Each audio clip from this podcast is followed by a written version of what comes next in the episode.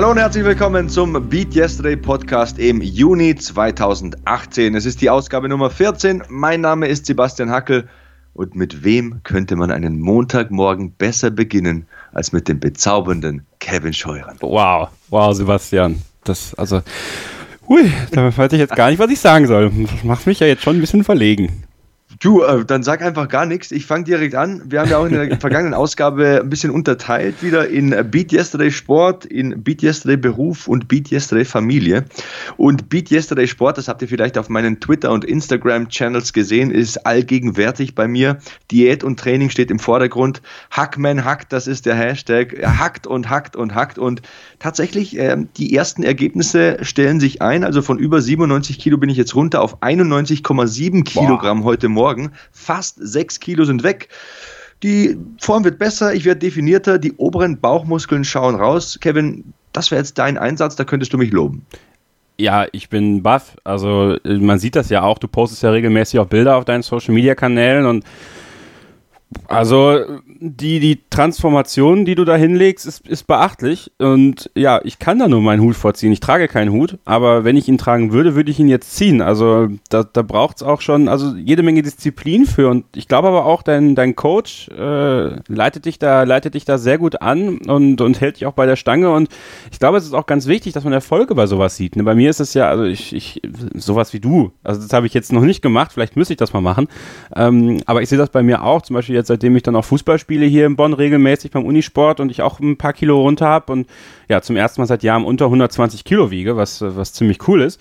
Ähm, macht es auch mehr Spaß und, und das motiviert einen. Und, und gerade du, der ja das Ziel hat, die, die Bauchmuskeln rauszukitzeln und jetzt, jetzt es langsam, ich glaube, das, das schiebt nochmal extra an, ne? Auf jeden Fall. Äh, mittlerweile gab es auch den ersten Checkup mit meinem Coach. Du hast ihn angesprochen, Mike Kondro. Ja. Er wohnt in Straubing in Niederbayern. Der kam zu mir nach München. Wir haben da zusammen trainiert und auf Instagram gibt es natürlich auch davon ein paar Eindrücke. Ich bin, wie gesagt, Ed Sebastian Hackel, mein Trainer, mein Coach, ähm, Ed Mike underscore Kondro, K-O-H-N-D-R-O-W. Ähm, viermal in der Woche mache ich momentan Krafttraining und an allen anderen Tagen, da gehe ich 30 Minuten laufen oder fahre Rad auf dem Home Trainer, meistens morgens auf nüchternen Magen. Ernährung habe ich ja schon angesprochen und da haben wir auch schon äh, drüber gesprochen im Podcast. Die besteht immer noch aus hoher Eiweißzufuhr. Allerdings, allerdings versuche ich möglichst wenig Fleisch zu essen. Also ich nehme stattdessen Quark, jeden zweiten Tag Fisch, ähm, Eier, Harzer Käse, all sowas ist dabei. Und Kohlenhydrate gibt es nur an Tagen, an denen ich ans Eisen gehe. Das heißt, nur wenn ich Hanteln stemme, wie gesagt, viermal pro Woche. Und äh, Fett ist natürlich auch wichtig in der Form von Olivenöl zum Beispiel. Und ich habe auch festgestellt, ich werde nie in Leichtgewicht sein. Ich habe mich auch nie, wie soll ich sagen, ähm, schlechten Ernährungsgewohnheiten komplett hingegeben. Ich habe immer gut gegessen. Ich habe vielleicht zu viele Kalorien gegessen. Das habe ich jetzt auch festgestellt. Und ähm, wie gesagt, ich werde nie ein Leichtgewicht sein. Also ich, ich mache einfach zu gerne und zu viel Krafttraining, aber ich will fit sein, ich will laufen können, ich will Radfahren können, ich will meine Bauchmuskeln sehen, ich will mich auch nach der Diät bewusst ernähren. Ich glaube, das ist die größte Herausforderung. Ähm, acht Wochen mal auf die Zähne zu beißen, das ist das eine, aber dann wieder ähm, kontrolliert ähm, weiter zu leben und einfach nicht äh, zu sehr überschwänglich zu werden, das ist eben äh, ja, das große Ziel bei dieser Mission 4-Pack, so möchte ich es mal nennen in Sachen Ernährung ist jetzt etwas, was ich versuche zu ähm, schaffen, weniger Brot zu essen. Ja, tatsächlich Sehr gut. Äh, ist, ist das etwas, ähm, was, ich, was ich versuchen will, äh, umzuändern. Ich habe, ähm, also das ist so ein bisschen schon mal so ein Einschub bei mir in den Beat Yesterday Arbeit, wenn man so will, äh, war am Wochenende bei den BMW International Open für mein Sportradio.de und durfte da ein bisschen mitlaufen und, und habe da im Hintergrund mitgearbeitet und da gab es ein unglaublich leckeres Birchermüsli. Jeden Morgen. Ja, und das war so gut und da möchte ich so drauf umsteigen. Also morgens ein schönes Müsli essen, auch gerne selber machen. Ja, kein gekauftes Müsli, sondern äh, das auch selber machen. Ähm, und das hat mich einfach auch länger satt gemacht. Also ich konnte ganz, ganz locker bis zum Mittagessen durchhalten, wo ich dann doch manchmal Probleme habe, wenn ich zum Beispiel Butterbrote esse. Ja, dann habe ich schon meistens vor dem, vor dem Mittagessen. Also ich versuche eigentlich relativ früh ähm, zu frühstücken, dass es halt die Energie für den Tag gibt. Also jetzt, wir nehmen jetzt zum Beispiel um 9 Uhr morgens auf, also ich habe bereits gefrühstückt und äh, dementsprechend ist die Energie natürlich schon unterwegs. Ähm, aber das, das, äh, dieses Müsli oder Müsli generell ähm, hat mich einfach länger auch satt und fit gehalten und das, darauf möchte ich gerne umsteigen. Und ich glaube, das ist ja auch etwas, was du auch in der letzten Ausgabe gesagt hast oder auch schon in den vorangegangenen Beat Yesterday Ausgaben, ähm, der Verzicht auf Brot zum Beispiel, ähm, weil, weil Brot ist sehr, uns ja sehr füllt und auch, ähm, ja, nicht die besten, nicht die besten, ähm, ja, wie soll ich sagen, Resultate für uns liefert, wenn wir uns denn bewusst ernähren wollen. Deswegen glaube ich, äh, Findest du das nicht schlecht, dass ich jetzt auf Brot verzichten möchte? Ein bisschen.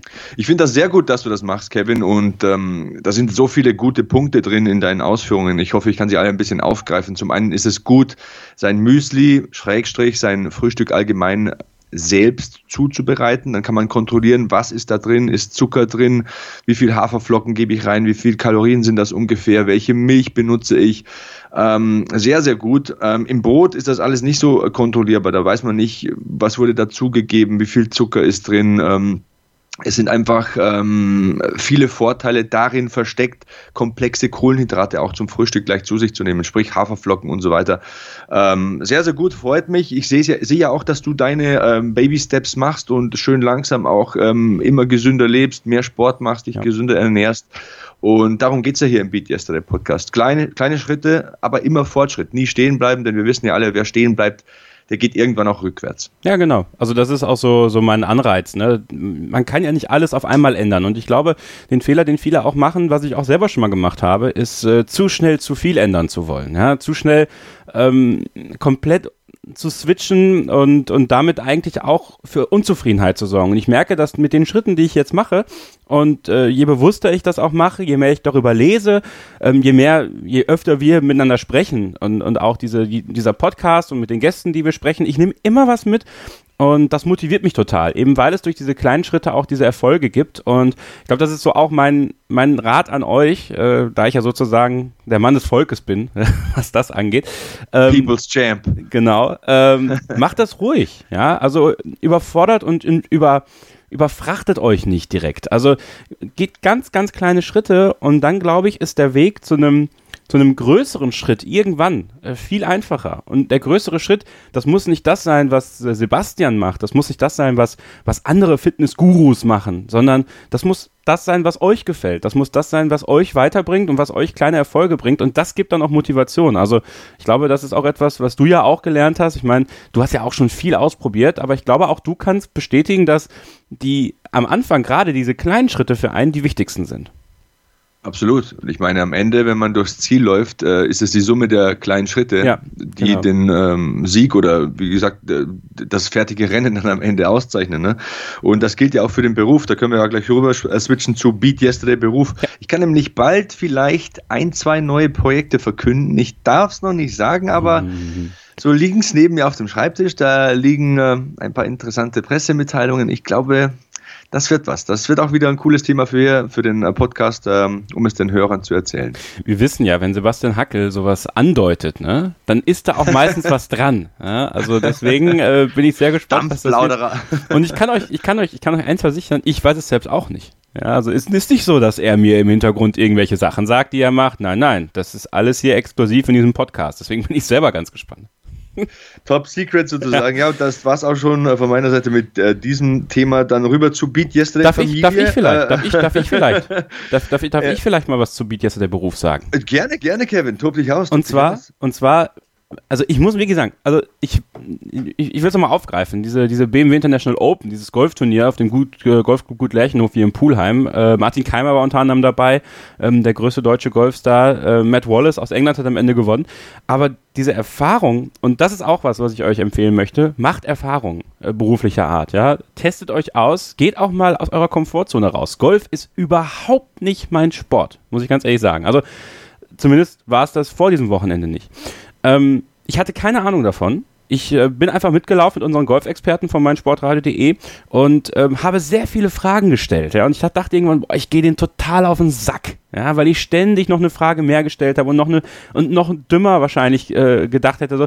Aber das war gar nicht so. Ich habe die richtigen Fragen gestellt für für die zumindest. Die waren zumindest sehr geduldig mit mir, was was, ich, was mich sehr gefreut hat. Ähm, und ich habe unglaublich viel an diesem Wochenende zum Thema Golf gelernt und tatsächlich auch Bock bekommen, Golf zu spielen. Also man war dann da und man, ich war direkt infiziert irgendwie, weil das ist ein hochgradig komplexer Sport. Vielleicht müssen wir auch mal einen Golfer einladen, der uns das mal erklären kann, weil es ist ein riesig anstrengender Sport auch. Die Bewegungen, die Abläufe, äh, Konzentration ist wichtig, aber auch Lockerheit und, und dann die Reisestabparts. Also ich glaube, ich muss mal versuchen, oder wir müssen mal versuchen, einen Golfer in die Sendung zu bekommen. Ähm, aber das hat mir gezeigt, man muss auch aus seiner Komfortzone mal rauskommen beruflich. Man muss auch mal was machen, was, was man vielleicht gar nicht gedacht hätte, was einem auch wirklich gut gefällt oder wo man sich auch noch was aneignen kann, weil auch da Lernen ist wichtig und ähm, immer was dazulernen und Spaß dabei haben. Und ich hatte super viel Spaß und habe eine neue ähm, eine neue Zuneigung zum Golfsport eigentlich gewonnen und, und bin jetzt auch ganz interessiert daran, wie das da, wie das da weitergeht und werde das auch wahrscheinlich noch ein bisschen weiter verfolgen. Ähm, also das vielleicht von meiner Seite aus in diesem Bereich mal. Also auch, ja, wollte ich einfach mal erzählen, ne? einfach mal sagen. Interessant, interessant finde ich super. Ich habe mal Minigolf gespielt. Ja. Gut, und äh, wir waren da eine Woche in Österreich im Urlaub damals und ähm, am ersten Tag haben wir Minigolf gespielt und ich habe die anderen voll abgezockt. Ich habe wirklich gut gespielt, alles getroffen und am Tag zwei und am Tag drei habe ich halt festgestellt, dass das nur Glück war. Also Golf ist wirklich ein komplexer Sport ja. und ich glaube, da hat man auch seine Tiefs und das ist auch so ein, wie soll ich sagen, ähm, das zeichnet einen guten Golfspieler aus, dass er diese Tiefs und diese Schwierigkeiten äh, auch überwindet. Denn ich glaube nicht, dass man immer ideal spielt, immer das beste Spiel an den Tag legt. Und ich habe festgestellt, ja, das ist ein bisschen Anfängerglück, das ich da hatte. Am ersten Tag, wie gesagt, hatte ich alles getroffen und dann Tag zwei und drei waren so Wow, faszinierend, frustrierend, äh, weil meine Kumpels haben mich dann ausgedacht, haben gesagt, du Glückspilz, beim ersten Tag hast du uns weggeschossen und jetzt war es halt doch nur Glück und ich habe getan, als wäre ich der große Golfguru und habe festgestellt, nee, ähm, so einfach ist das nicht, mit so einem Schläger einen Ball in ein Loch zu schießen. Nee, absolut nicht. Und äh, gerade dann auf dem großen Platz, ne, wo man ja noch viel mehr beachten muss, war super windig. Ja, ja. Die Golfer hatten auch, äh, hatten auch große Probleme, gerade an den ersten beiden Tagen, ging ja vier Tage das Ganze, ähm, da den Rhythmus zu finden und das war super interessant und ich glaube, da, also ich würde da ganz gerne mal mit, mit dem Golfer drüber sprechen. Ich glaube, da ist auch Beat Yesterday eine ganz wichtige Sache, weil man muss den nächsten Tag immer hinter sich lassen irgendwie. Muss immer einen Tag weitergehen. Das mein, genau das meine ich. Du musst abhaken können. Ja. Du musst äh, auch mal, es gibt einfach diesen blöden Tag, an dem du nichts triffst und, äh, und damit fertig zu werden. Ich glaube, damit hätte ich ein Riesenproblem. Ich bin so ein Motivationssportler. Ich bin so ein Grinder. Mhm. Ähm, ähm, ich bin sehr emotional, was die Motivation beim Sport betrifft. Und ich glaube, das darfst du beim Golf überhaupt nicht sein. Da musst du eine Maschine sein, tausendmal, zehntausendmal dieselben Abläufe trainieren und das muss in Fleisch und Blut übergehen und vielleicht noch mehr. Und dann klappt es halt mal an einem Tag nicht, dann haust du einen ins Wasser rein oder der Wind ist eben nicht so, wie du es vorgestellt hast und dann muss am nächsten Tag aber trotzdem wieder wie ein Roboter funktionieren. Und das ist, glaube ich, die große Kunst beim Golf. Und davor habe ich einen Heidenrespekt. Also man weiß ja auch, wenn man äh, die ganzen ähm, Oldtimer, so im, also Bernhard Langer zum Beispiel, ja. so, wenn man die interviewt und mit denen spricht, dass Golf körperlich auch sehr anstrengend ist. Ja. Also diese Hüftbewegung, diese Schnellkraftbewegungen und trotzdem diese filigrane ähm, Art und Weise, den Ball zu treffen, das ist eine ganz hohe Kunst und körperlich sehr fordernd. Also viele denken, ja, Golfer, das ist ja wie, wie Schachspielen. Nee, nee, nee. Das sind richtige Sportler, das sind fitte Typen und das äh, bedeutet bedeutet auch Verletzungen zum Beispiel. Ne? Absolut, absolut. Also ich habe mir auch sagen lassen, dass diese, diese Golfbewegung eine der anstrengendsten Bewegungen des Sports ist. Weil es einfach äh, sehr komplex ist für den Körper. Während Fußball oder ähm, Basketball, was ja auch noch ein Thema ist, heute in der Sendung, ähm, ein, ein relativ, also ich will nicht sagen einfacher Sport ist, aber von den Bewegungsabläufen her ein einfacher Sport. Wir haben ja beim Golf, ihr kennt ja die Bewegung, dieses Ausholen, also es ist quasi eine große Belastung auf die Lendenwirbelsäule und auf, die, auf den Hüftbereich und ja, ich glaube, das wäre wär schon ganz interessant. Also wenn ihr mal einen Golfer bei uns hören wollt, dann sagt uns das gerne mal. Hashtag BeatYesterdayPod bei Twitter, gerne auch bei Instagram und äh, ja, sind wir sehr gespannt drauf. Also würde mich freuen, wenn, wenn ihr auch Interesse daran hättet. Auf jeden Fall. Äh, Fußball und Basketball hast du angesprochen, da kommen wir gleich zu. Ja. Ich wollte noch abrunden mit Beat Yesterday Familie. Bitte. Bei mir zu Hause ist es äh, die Saison der Hochzeiten und der Junggesellenabschiede, die sind ja immer damit verknüpft. Und zuletzt, ähm, das ist vielleicht auch ein cooles Beat Yesterday-Thema, war ich beim Junggesellenabschied meines Schwagers Peter, den ich hiermit herzlich grüße, beim äh, Canyoning in der Nähe von Salzburg. Also Canyoning, ich weiß nicht, hast du das schon mal gemacht? Nee, aber ich bin auf deine Erfahrung gespannt jetzt. Äh, es ist extrem cool. Also du hast quasi so einen Neoprenanzug an und so diese Klettersicherung und äh, die nötigen Vorrichtungen fürs Abseilen und Klettern in diesen Schluchten dran. Und ähm, ja, dann ähm, geht es eben durch so eine Schlucht und auch durch das äh, damit verbundene Wasser. Und wir sind teilweise aus 11, 12, 13 Metern runtergesprungen von Felsen, also raufgeklettert und dann runtergesprungen ins Wasser und durch diese Schlucht gewandert, drei, vier Stunden lang. Es war echt cool. Also, nee, es waren zwei, zwei Stunden, zwei, drei Stunden so ungefähr waren es. Aber es war echt cool. Also ähm, diese Angst zu überwinden, da runterzuspringen, denn es ist ja nicht wie im Freibad, wo du bis auf den Boden runter siehst, sondern du musst ja auch da kontrolliert springen und so weiter. Das war eine schöne Erfahrung, das hat mir Spaß gemacht und auch mal in der Natur unterwegs zu sein. Bei mir ist oft so, Fitnessstudio quetsche ich so an verschiedenen Tageszeiten in meinen Tagesablaufplan mit rein und dann habe ich neben dem, äh, keine Ahnung, neben dem Kniebeugenständer das Handy liegen und dann kommt zwischendurch mal eine e- E-Mail rein oder so. Das ist halt da überhaupt nicht möglich. Du hast einen Neoprenanzug an, du hörst deinen eigenen Atem und spürst das Wasser, spürst die Natur, hörst die Vögel zwitschern. Es ist echt so ein cooles Ding, um echt mal den Kopf frei zu kriegen. Also wenn ihr mal Canyoning machen wollt, macht es. Ich kann nur Positives berichten. Wir hatten einen super netten Guide, der das schon äh, 25 Jahre lang äh, macht.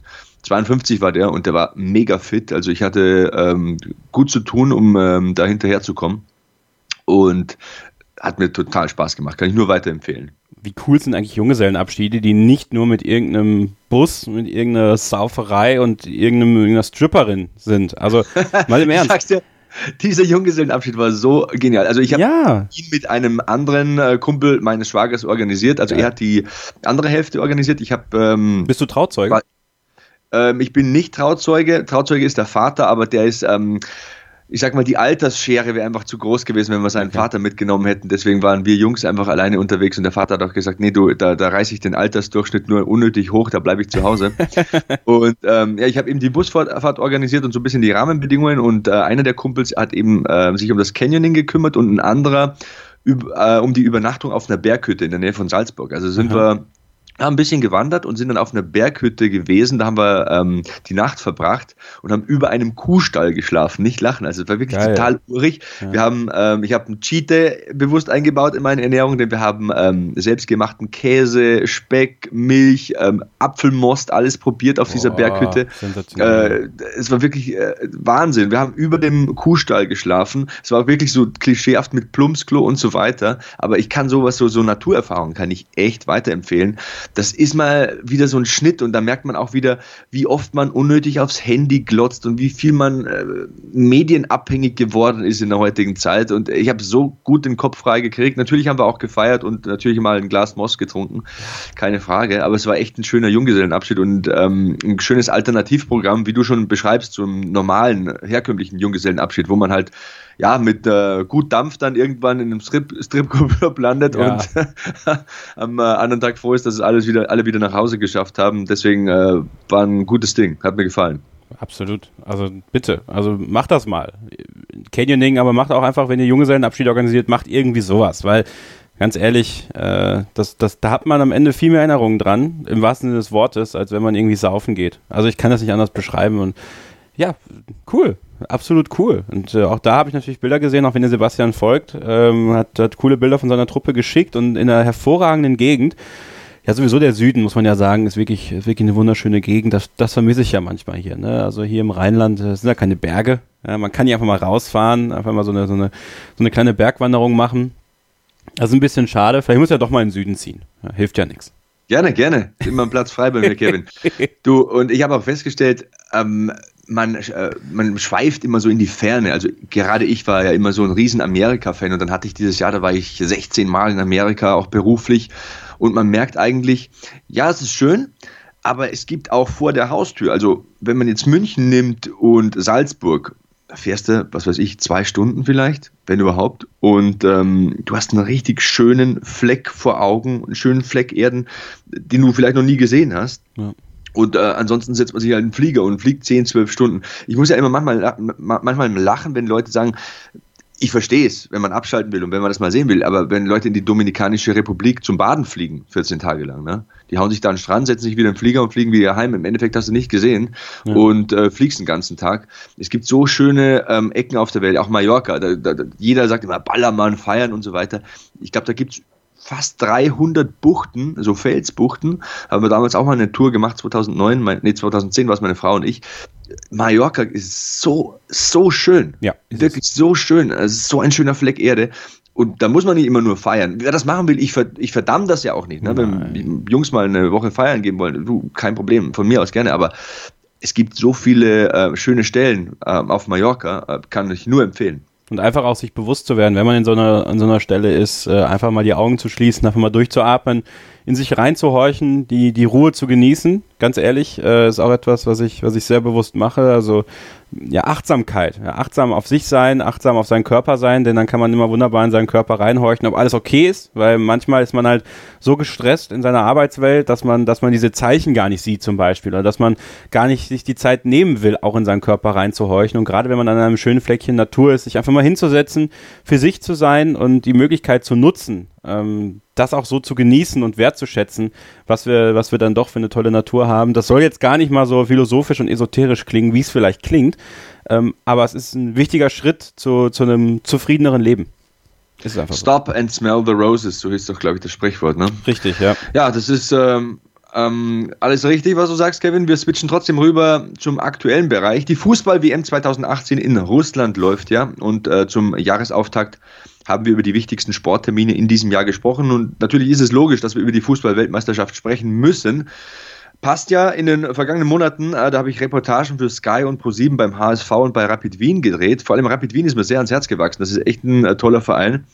Ähm, Kevin, du bist unser Fußballexperte und ähm, vor dem Ende der Weltmeisterschaft, da wollen wir auch noch jemanden mit Fußball-Background hier in den Podcast ja. holen. Das ist äh, mein Vorsatz für den nächsten Podcast. Ich möchte von dir mal wissen, wer ist dein Favorit? Äh, wie, wie, stark ha. schätzt du Deutschland ein? Was sagst du denn zu den bisherigen Ergebnissen?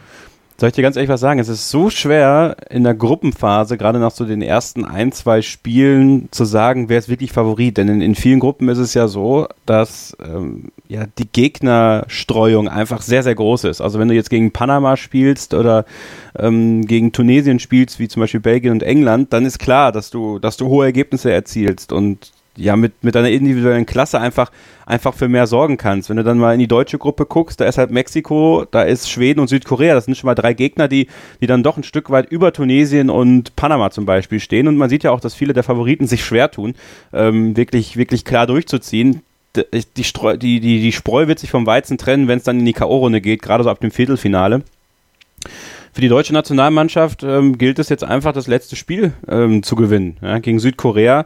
Man hat sich in diese Ausgangslage gebracht, nachdem man ja gegen Mexiko verloren hat und gegen Schweden sich wirklich bis zur aller, allerletzten Sekunde Zeit gelassen hat, das Spiel zu gewinnen. Hat, glaube ich, aber auch für jede Menge Euphorie gesorgt und hat auch, also ich ganz persönlich finde ja, dass die WM-Atmosphäre in Deutschland gar nicht so groß ist aktuell. Also ähm, nicht so wie zum Beispiel vor vier Jahren, als sie ja Weltmeister geworden sind, da hatte ich das Gefühl, die Euphorie war größer. Aber auch da muss man sagen, wurde es erst nach dem, nach dem dritten Gruppenspiel so richtig intensiv. Also als man ja auch da ähm, ich will nicht sagen vor dem Ausstand, aber äh, zumindest einen schwereren Stand hatte, nach diesem, nach diesem wirklich schlechten Spiel gegen Algerien damals. Ähm, ich traue der deutschen Nationalmannschaft tatsächlich eine Menge zu. Glaube allerdings nicht, dass sie Weltmeister werden. Also ich, ich, äh, ich denke, sie werden weit kommen, Halbfinale, vielleicht sogar Finale, aber äh, es ist so schwer. Also, ich glaube, Brasilien wird es nicht. Ähm, ich, ich kann mir vorstellen, dass es eine Mannschaft wird, mit der man vielleicht noch gar nicht so rechnet und äh, vielleicht also ich fände es auch mal cool, wenn ein Außenseiter irgendwie, irgendwie Weltmeister wird. In Kolumbien gestern gesehen, die mit so viel, mit so viel Herz und Leidenschaft, so viel, ich habe es Werbe genannt, gespielt haben gegen, gegen pomadige Polen, die ähm, schöne Alliteration. Ja, die auch zu Recht ausscheiden in der Vorrunde, weil wenn man so spielt, dann, dann, dann muss man einfach zwangsläufig ausscheiden. Tut mir jetzt leid für alle Polen, die zuhören, aber ich glaube, da, da sind wir uns einig. Ähm, Würde würd mir wünschen, wenn sowas wie, wenn, wenn eine Mannschaft wie Kolumbien mal Weltmeister wird. Ich persönlich bin ja in Belgien geboren geboren, halte viel von der belgischen Nationalmannschaft. Ähm, die müssen, weißt du, wen ich im Blick habe? Ähm, lass mich raten. Also Aufzeichnungsdatum für die Hörer ist der 25. Mhm. Juni. Wir sind kurz vor dem äh, dritten und letzten Gruppenspiel der deutschen Nationalmannschaft. Ähm, Kroatien hat mir bisher ausgezeichnet ja. gefallen. Kroatien, es ist tatsächlich auch so eine Mannschaft, die selber das, über das Herz kommt. Die waren bei WMs tatsächlich immer ähm, recht stark, muss man sagen. Ähm, ja, sehe ich. Sehe ich wirklich auch. Also, aber das wäre auch wieder so ein Außenseiter-Tipp. Ne? Also auch da, gerne. Also wenn die Kroaten Weltmeister Weißt du, was werden. mir an denen gefällt? Sag's mir. Du, du, du, du hast das Herz angesprochen, die Leidenschaft, aber sie spielen in der Mitte und ich glaube, das ist der entscheidende Part bei dieser Weltmeisterschaft. Das hat man gesehen, da hapert es bei uns zum Beispiel immens. Mhm. Ähm, das zentrale Mittelfeld. Die haben einen soliden Sechser, so einen Arbeiter vor der Viererkette und dann haben die Modric und Rakitic. Das sind zwei Spieler, die können offensiv glänzen, die sind auch torgefährlich, hat man gesehen, können Vorlagen geben, aber das Defensivverhalten, ihr Umschaltspiel, äh, das Verhalten im Raum, wie die stehen, wenn die faulen auch mal taktisch klug, ne? Das gefällt dem einen oder anderen vielleicht nicht. Hashtag Ramos. Aber ähm, die ähm, verhalten sich einfach enorm klug. Natürlich kommen die mit Leidenschaft, mit Motivation, aber die haben wirklich ein gutes Konterspiel, verhalten sich gut im Raum, kontrollieren die Mitte. Dann hast du vorne so einen Mandzukic drin stehen, den du auch immer mal hoch anspielen kannst. Das ist mir bei uns zum Beispiel bei der deutschen Nationalmannschaft extrem negativ aufgefallen. Wir haben keinen Spieler, den man mal hoch anspielen ja, kann. Gomez. Die haben, gegen Schweden haben wir 30 Flanken von rechts geschlagen, keine einzige kommt an. Äh, coole Geschichte dazu übrigens. Ähm, ich habe am Wochenende das zweite Gruppenspiel mit meinen Kumpels, äh, meinen alten Fußballkumpels vom FC DJK Tiefenbach geschaut. In Niederbayern. Grüße meine Freunde. So, dann sind wir so mit 30, 40 äh, Mann äh, vor, dem, äh, vor der Leinwand, vor dem Beamer und es ist diese letzte Situation und mein Kumpel Roman sagt so, Groß muss die Flanke reinschlagen, scharfe Flanke. Sag ich, nee. Muss schießen. Zieh das Ding aufs lange Eck, tipp ihn an und wirklich, kann er bezeugen. Ich kann ihn hier reinholen im Podcast und er kann es bezeugen. Ich sage, ich tipp ihn an, mach den Winkel ein bisschen auf und schlänz ihn ins lange Eck rüber. Das hat der Toni Groß schon ein paar Mal gemacht. Das ja. hat er bei Bayern auch schon gemacht. In Leverkusen und, auch übrigens. In Leverkusen. Und tatsächlich äh, ähm, haut er ihn ins lange Eck und es war natürlich ein super Spiel. Also äh, das Spiel war nicht super, aber wenn du dir ein Spiel für ein Public Viewing wünschst, ja. dann wünschst du dir so eins, wo es lange 1-1 stehst, wo du mit zehn Mann ankämpfst und nicht aufgibst. Natürlich machst du nicht alles richtig. Natürlich haben wir unsere Baustellen, vor allem im Umschaltspiel nach hinten, äh, vor allem in der Innenverteidigung. Und auf der 6 haben wir meiner Meinung nach ein Riesenproblem. Ähm, das hat uns ausgezeichnet 2014, aber dann in der 95. Minute kommt diese deutsche Tugend. Nie aufgeben, immer dranbleiben, topfit sein und ähm, auf die letzte Chance warten und dann haut er das Ding in den Winkel und alle springen auf. Das war schon irgendwie cool. Also es war ein schöner Samstagabend, auch wenn ich mir gewünscht hätte, dass ich nicht zehn Jahre älter werde. Ja, ich glaube, da sind viele Fußballfans zehn Jahre gealtert, muss man ganz ehrlich sagen. Ähm, haben es auch unnötig spannend gemacht. Ähm, musste allerdings ein bisschen widersprechen. Also wie gesagt, ich glaube, dass, dass Mario Gomez tatsächlich schon der ist, den man hoch anspielen kann. Ja, aber Gomez hat ja erst in der zweiten Halbzeit gespielt. Ja. Hat ja wieder mit Werner begonnen, was ja. ich auch verstehe. Der Junge ist schnell und der reißt Räume auf und so weiter. Aber du hast äh, gegen äh, Schweden, die Schweden sind ja alle gefühlt fünf Meter groß. Und, und wir haben von rechts äh, ähm, so viele Flanken reingeschlagen, die der Werner einfach nie verwerten wird. Das, das, äh, ja, aber es ist, ja, es ist schon richtig gewesen, Gomez nicht spielen zu lassen, weil ich erinnere mich noch an die EM 2012. Da war es das Viertelfinale gegen Italien, als Balotelli da äh, Deutschland im Alleingang abgeschossen hat. Und ja. ähm, da habe ich damals schon gesagt, das wird nichts, weil Gomez gespielt hat. Weil du kannst gegen, also ich bin der Meinung, dass du gegen, gegen Großinnenverteidiger musst du klein spielen. Also auch ja, du musst dann die Grundlinie runter und zurücklegen, flach genau, zurück. Genau, das war, das war der Fehler. Die hohen Flanken zu bringen oder diese halbhohen Flanken zu bringen, das war natürlich falsch. Aber das liegt natürlich auch wiederum an den Spielern, diese Situation zu lesen. Und deswegen sage ich ja bitte, Jogi Löw, und jetzt kommen wir wieder zum Thema, wir sind ja die besseren Bundestrainer. Ich kann es nicht verstehen, warum Thomas Müller spielt. Also äh, bei allem Liebe zu Thomas Müller, ich weiß, du bist großer Fan von Thomas Müller, er ist der Bodenständige, der ist der Unbekümmerte. Ähm, trotzdem, du siehst, wenn ein Julian Brandt reinkommt, das sage ich jetzt nicht nur, weil ich Fan von Bayer Leverkusen bin, und ich bin auch gar nicht mal der größte Fan von Julian Brandt bei Bayer Leverkusen, muss ich sagen. Also da könnt ihr auch gerne meine, meine Podcasts auf meinsportradio.de hören. Die, die belegen das. Ähm, aber wie viel Schwung der Junge bringt, in den zwei Minuten, die er spielt, zweimal ja, den Pfosten getroffen hat. Das ist schon richtig. Ähm, ich glaube, weißt du, was das, um es abzuschließen, was ja. das Kernproblem dieser deutschen Nationalmannschaft ist? Du hast Boateng, Müller, Hummels, Özil. Du hast diese ganzen Weltmeister von 2014. Mhm. Sie spielen alle in internationalen Topvereinen und sind weit, weit davon entfernt, dieses Leistungsniveau von vor vier Jahren zu haben. Ja, Kedira, du, du kannst jeden nennen, bis auf Manuel Neuer aus dieser 2014er Mannschaft.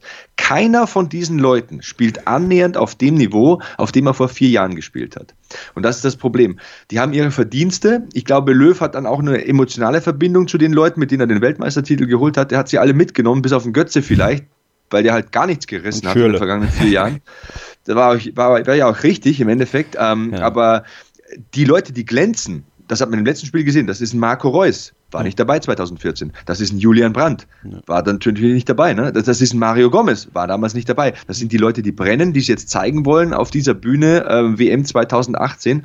Und die anderen wirken mir einen Schritt langsamer, nicht mehr so bissig und Boateng zum Beispiel Boah, ja, die gelb-rote Karte, also. Die gelb-rote Karte war schon bezeichnend, weil normalerweise für so einen erfahrenen Spieler, so ein erfahrener Spieler, da, da grätscht er ihm von hinten in die Beine in dieser total ungefährlichen Situation und das ist ja nicht das erste Mal, dass unsere Innenverteidiger das machen. Im ersten Spiel ist es Mats Hummels, der in den Zweikampf geht, 60 Meter vom Tor entfernt, kann den Ball niemals bekommen, dann dann kommt ein ist auch so ein Phänomen bei dieser Weltmeisterschaft. Wir sind sofort ausgespielt und, und dann fällt das Tor.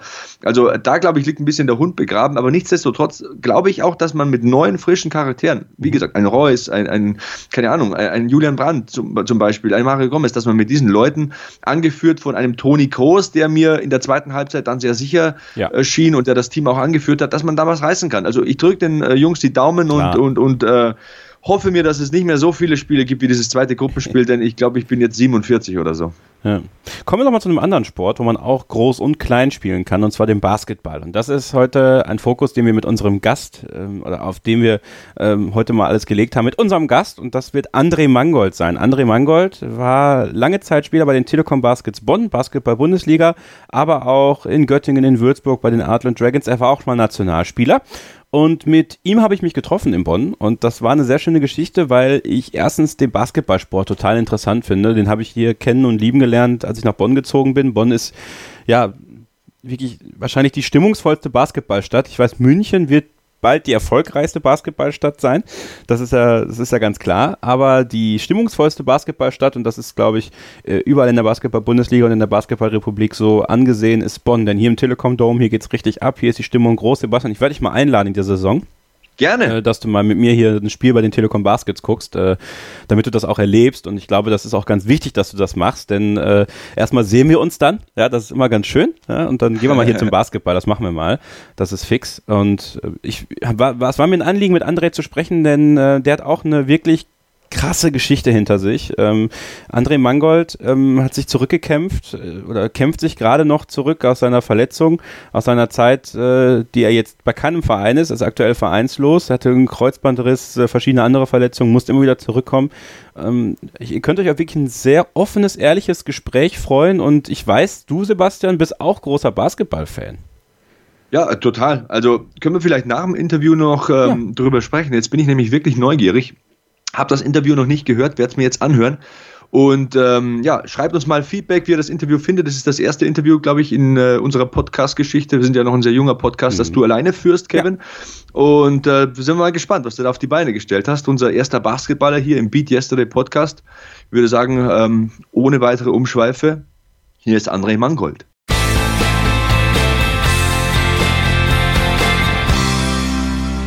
Mich schon äh, im Kindesalter schon in der Babytrage mit in die Halle genommen. Das heißt, ich wurde schon sehr früh an das äh, Geräusch des Basketballs gewöhnt.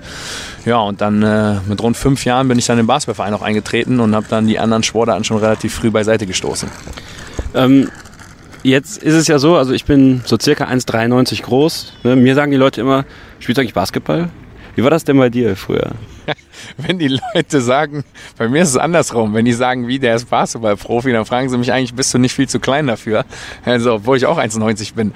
Ähm, ja, ich denke, die Größe, die, die macht ja nicht so viel aus. Und ich bin, glaube ich, mit den 1,90 bin ich so in der, in der, goldenen Mitte, ja. Gibt natürlich Jungs, die deutlich größer und, und schwerer sind, aber gibt auch ein paar Jungs, die noch zierlicher und kleiner sind. Von daher ist das schon in Ordnung mit der Größe. Wenn dich mal deine, deine Jugendzeit zurückerinnerst, so deine ersten, vielleicht hast du noch so ein bisschen Erinnerungen daran, so deine ersten Trainingseinheiten, deine ersten Spiele so im Jugendbereich. Wie war das für dich? Also als du dann so gesagt hast, so ja, dieser Sport, das ist mein Sport. Ja, da habe ich natürlich noch schöne Erinnerungen, vor allem an meinen ersten Verein, Hesler SV, ist ein, ein, kleiner, ein kleiner Dorfverein in der Nähe von Hannover. Ähm, ja, wer war das? Ich war, glaube ich, sieben oder acht Jahre, habe da schon in der U12 mitgespielt und ähm, hat auch ein ganz vernünftiges Talent und das war einfach nur die, die, die Spaß am Spiel, ja, die pure Freude wirklich einfach äh, so viel ähm, Intensität da reinzubringen oder auch äh, so oft diese schon im jungen Alter diese Lust zu verspüren, diesen Sport so oft austreiben zu, zu wollen. Ja, das, das hat mich schon relativ früh ähm, ausgezeichnet oder dass ich da schon relativ früh viel Leidenschaft für entwickelt habe.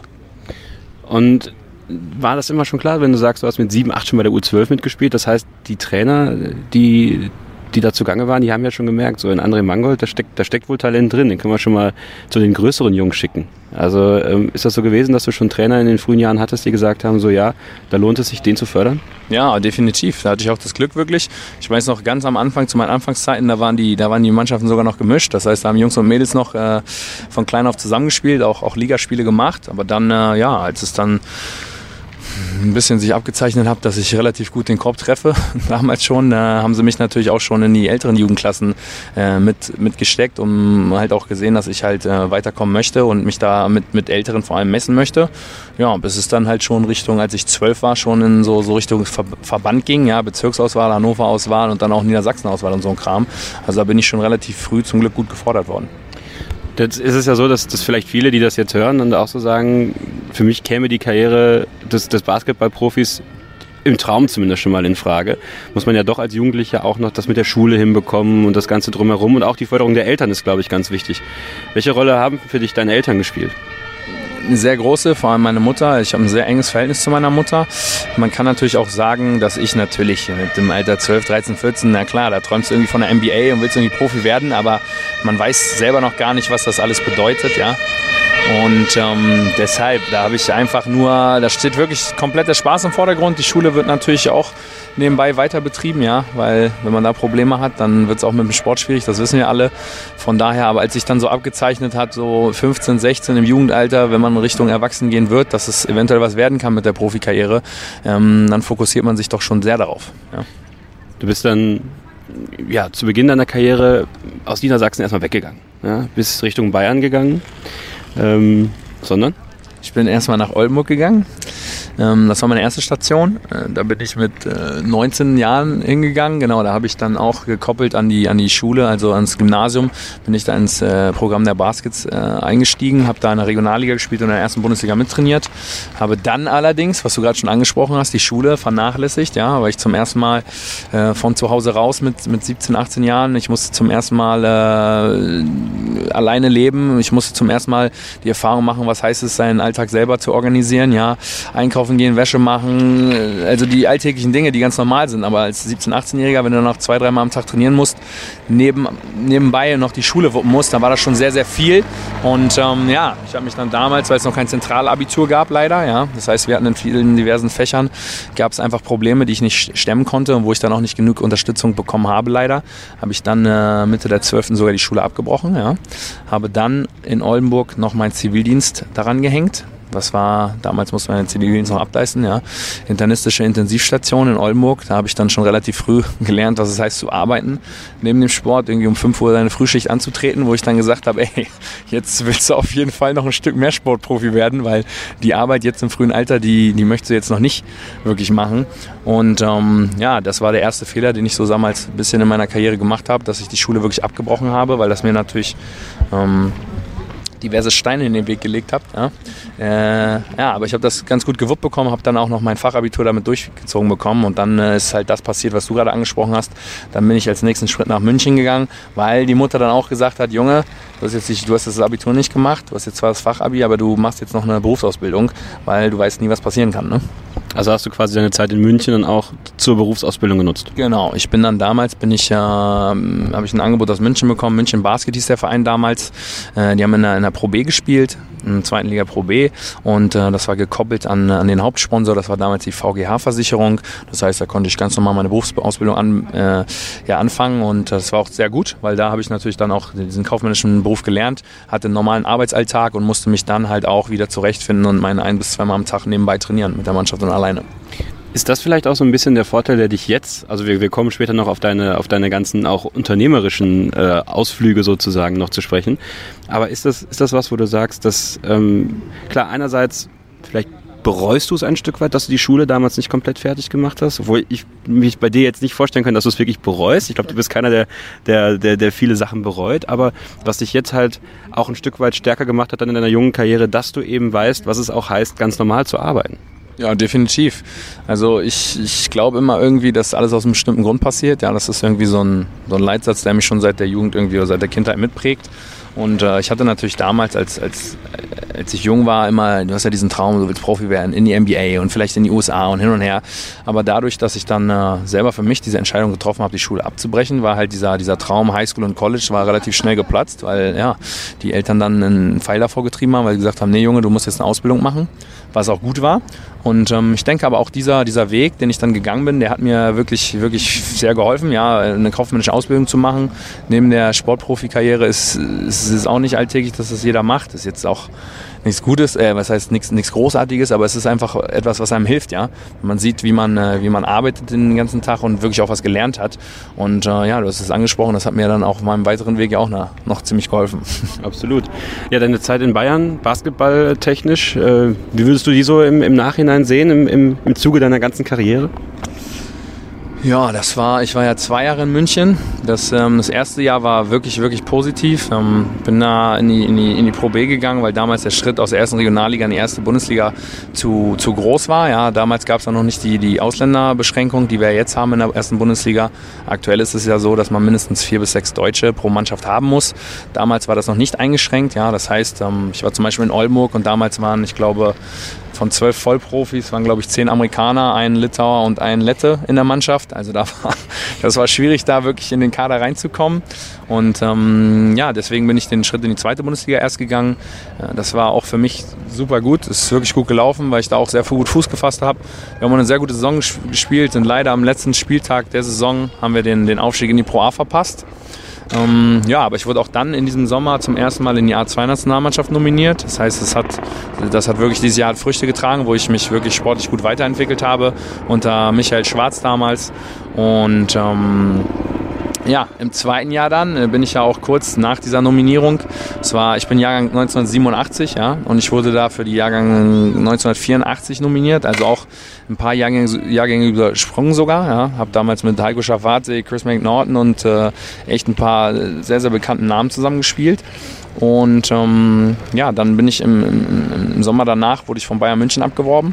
Und Bayern München war damals das Projekt noch, das war ein Jahr bevor der ich glaube ein oder zwei Jahre bevor der Dirk Baumann hingegangen ist, hm, als sie gesagt haben, wir wollen jetzt zum ersten Mal wirklich Budget in die Hand nehmen und auch aufsteigen.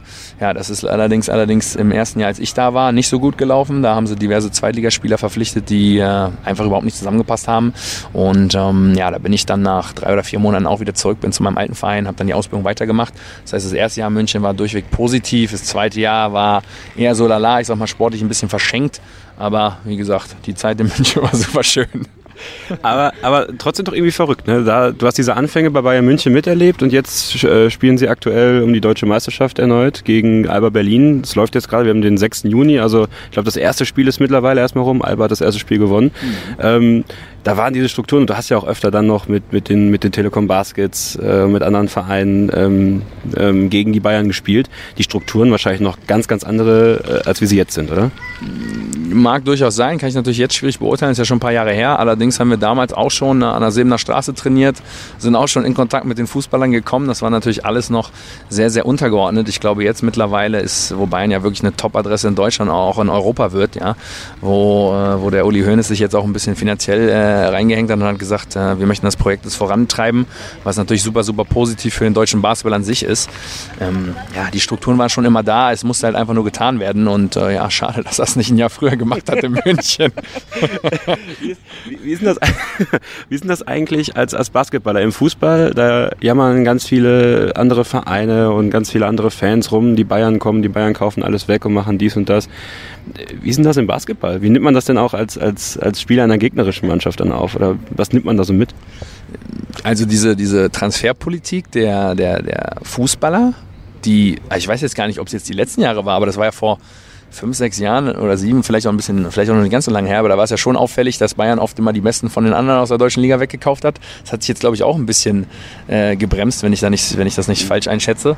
Ähm, Im Basketball ist es noch nie, glaube ich, so richtig so gewesen, dass sie da wirklich aus den Top-Vereinen die Spieler weggekauft haben. Die haben sich eigentlich immer relativ isoliert gut aufgestellt. Ich denke aber alleine, ich meine, Bayern München ist einfach eine Weltmarke, ja. Und wenn so ein, so ein Verein oder so, ein, so eine Marke einfach sagt, ich investiere jetzt als zweite Sparte in Basketball rein, dann spricht das eigentlich unglaublich für den Sport und man sieht ja auch, wie Basketball an sich jetzt an medialer Präsenz nach vorne kommt, ja, und das wirklich, äh, wirklich zur Nummer zwei an Teamsport in Deutschland mutiert, was natürlich super geil ist. Deine, deine Bundesliga-Karriere, deine echte Bundesliga-Karriere begann dann, äh, du kannst mich korrigieren, wenn es nicht stimmt, bei den Adland Dragons. Mhm. Ähm, dort bist du dann deine ersten Schritte auf dem, auf dem Bundesliga-Parkett gegangen. Ähm, deine ersten echten Schritte, kann man ja sagen. Ähm, kannst du dich noch an dein allererstes Bundesligaspiel erinnern? Boah, kann ich echt nicht mehr. Schande über mein Haupt. Nee, kann ich wirklich nicht mehr. Äh, mag aber auch damit zusammenhängen, dass ich ja, ich bin nach Adland gegangen, wirklich als Ergänzungsspieler. Ich habe mir nach meiner abgeschlossenen Ausbildung, habe ich gesagt, da war ich 22, glaube ich, Da habe ich mir gesagt, ich gebe mir jetzt selber ein bis zwei Jahre, wo ich mich nur auf Basketball fokussiere. Entweder ich schaffe es komplett zum Vollprofi oder ich werde halt noch ein Studium nebenbei anstreben, ja, ähm, oder halt arbeiten gehen. Und äh, mein erstes Jahr in, in Adland, das war ja damals noch wirklich ein Top-4-Team mit einem sehr, sehr guten Budget. Die sind ja auch, ich glaube, 2008 erstmal Pokalsieger geworden. Ähm, an mein erstes Spiel kann ich mich leider nicht mehr erinnern, weil ich muss auch ehrlich gestehen, ich war Ergänzungsspieler und habe nicht wirklich auf das Feld gesehen. Das heißt, das war wahrscheinlich irgendein Spiel, was wir ziemlich weit vorne oder ziemlich weit hinten waren und ich dann einfach am Ende aufs Spielfeld durfte. Deswegen war das kein prägendes Erlebnis mehr für mich. Und, und dann ich, was, hast du, was hast du aus dem Adland mitgenommen? Ich meine, du nimmst wahrscheinlich aus jeder Station, in der du bist und von jedem Verein, ähm, bei dem du spielst, ja irgendwas mit. Ja. Was war das, was du aus dem Adland mitgenommen hast? Also aus Adlern habe ich eine ganze Menge wirklich mitgenommen. Einmal äh, wirklich diesen, was heißt es wirklich, Vollprofi zu sein. Ich meine, Adland, für diejenigen, die es nicht kennen, das ist, der Verein hieß Adland Dragons. Das ist äh, eine Stadt, die nennt sich Quakenbrück. Das ist ungefähr eine halbe bis dreiviertel Stunde Autofahrt von Osnabrück entfernt, ja. Das heißt oben in Niedersachsen und wirklich drumherum ist nichts, ja. 13.000 Einwohner. Also äh, da klappen sie auch um 18 Uhr die Bürgersteige hoch. Da ist wirklich gar nichts los. Und ähm, da ist wirklich so, aufstehen, in die Halle, trainieren, essen, zu Hause sitzen oder Mittagsschlaf und wieder trainieren. Also da ist wirklich nur Training und Schlafen und sonst passiert da nichts.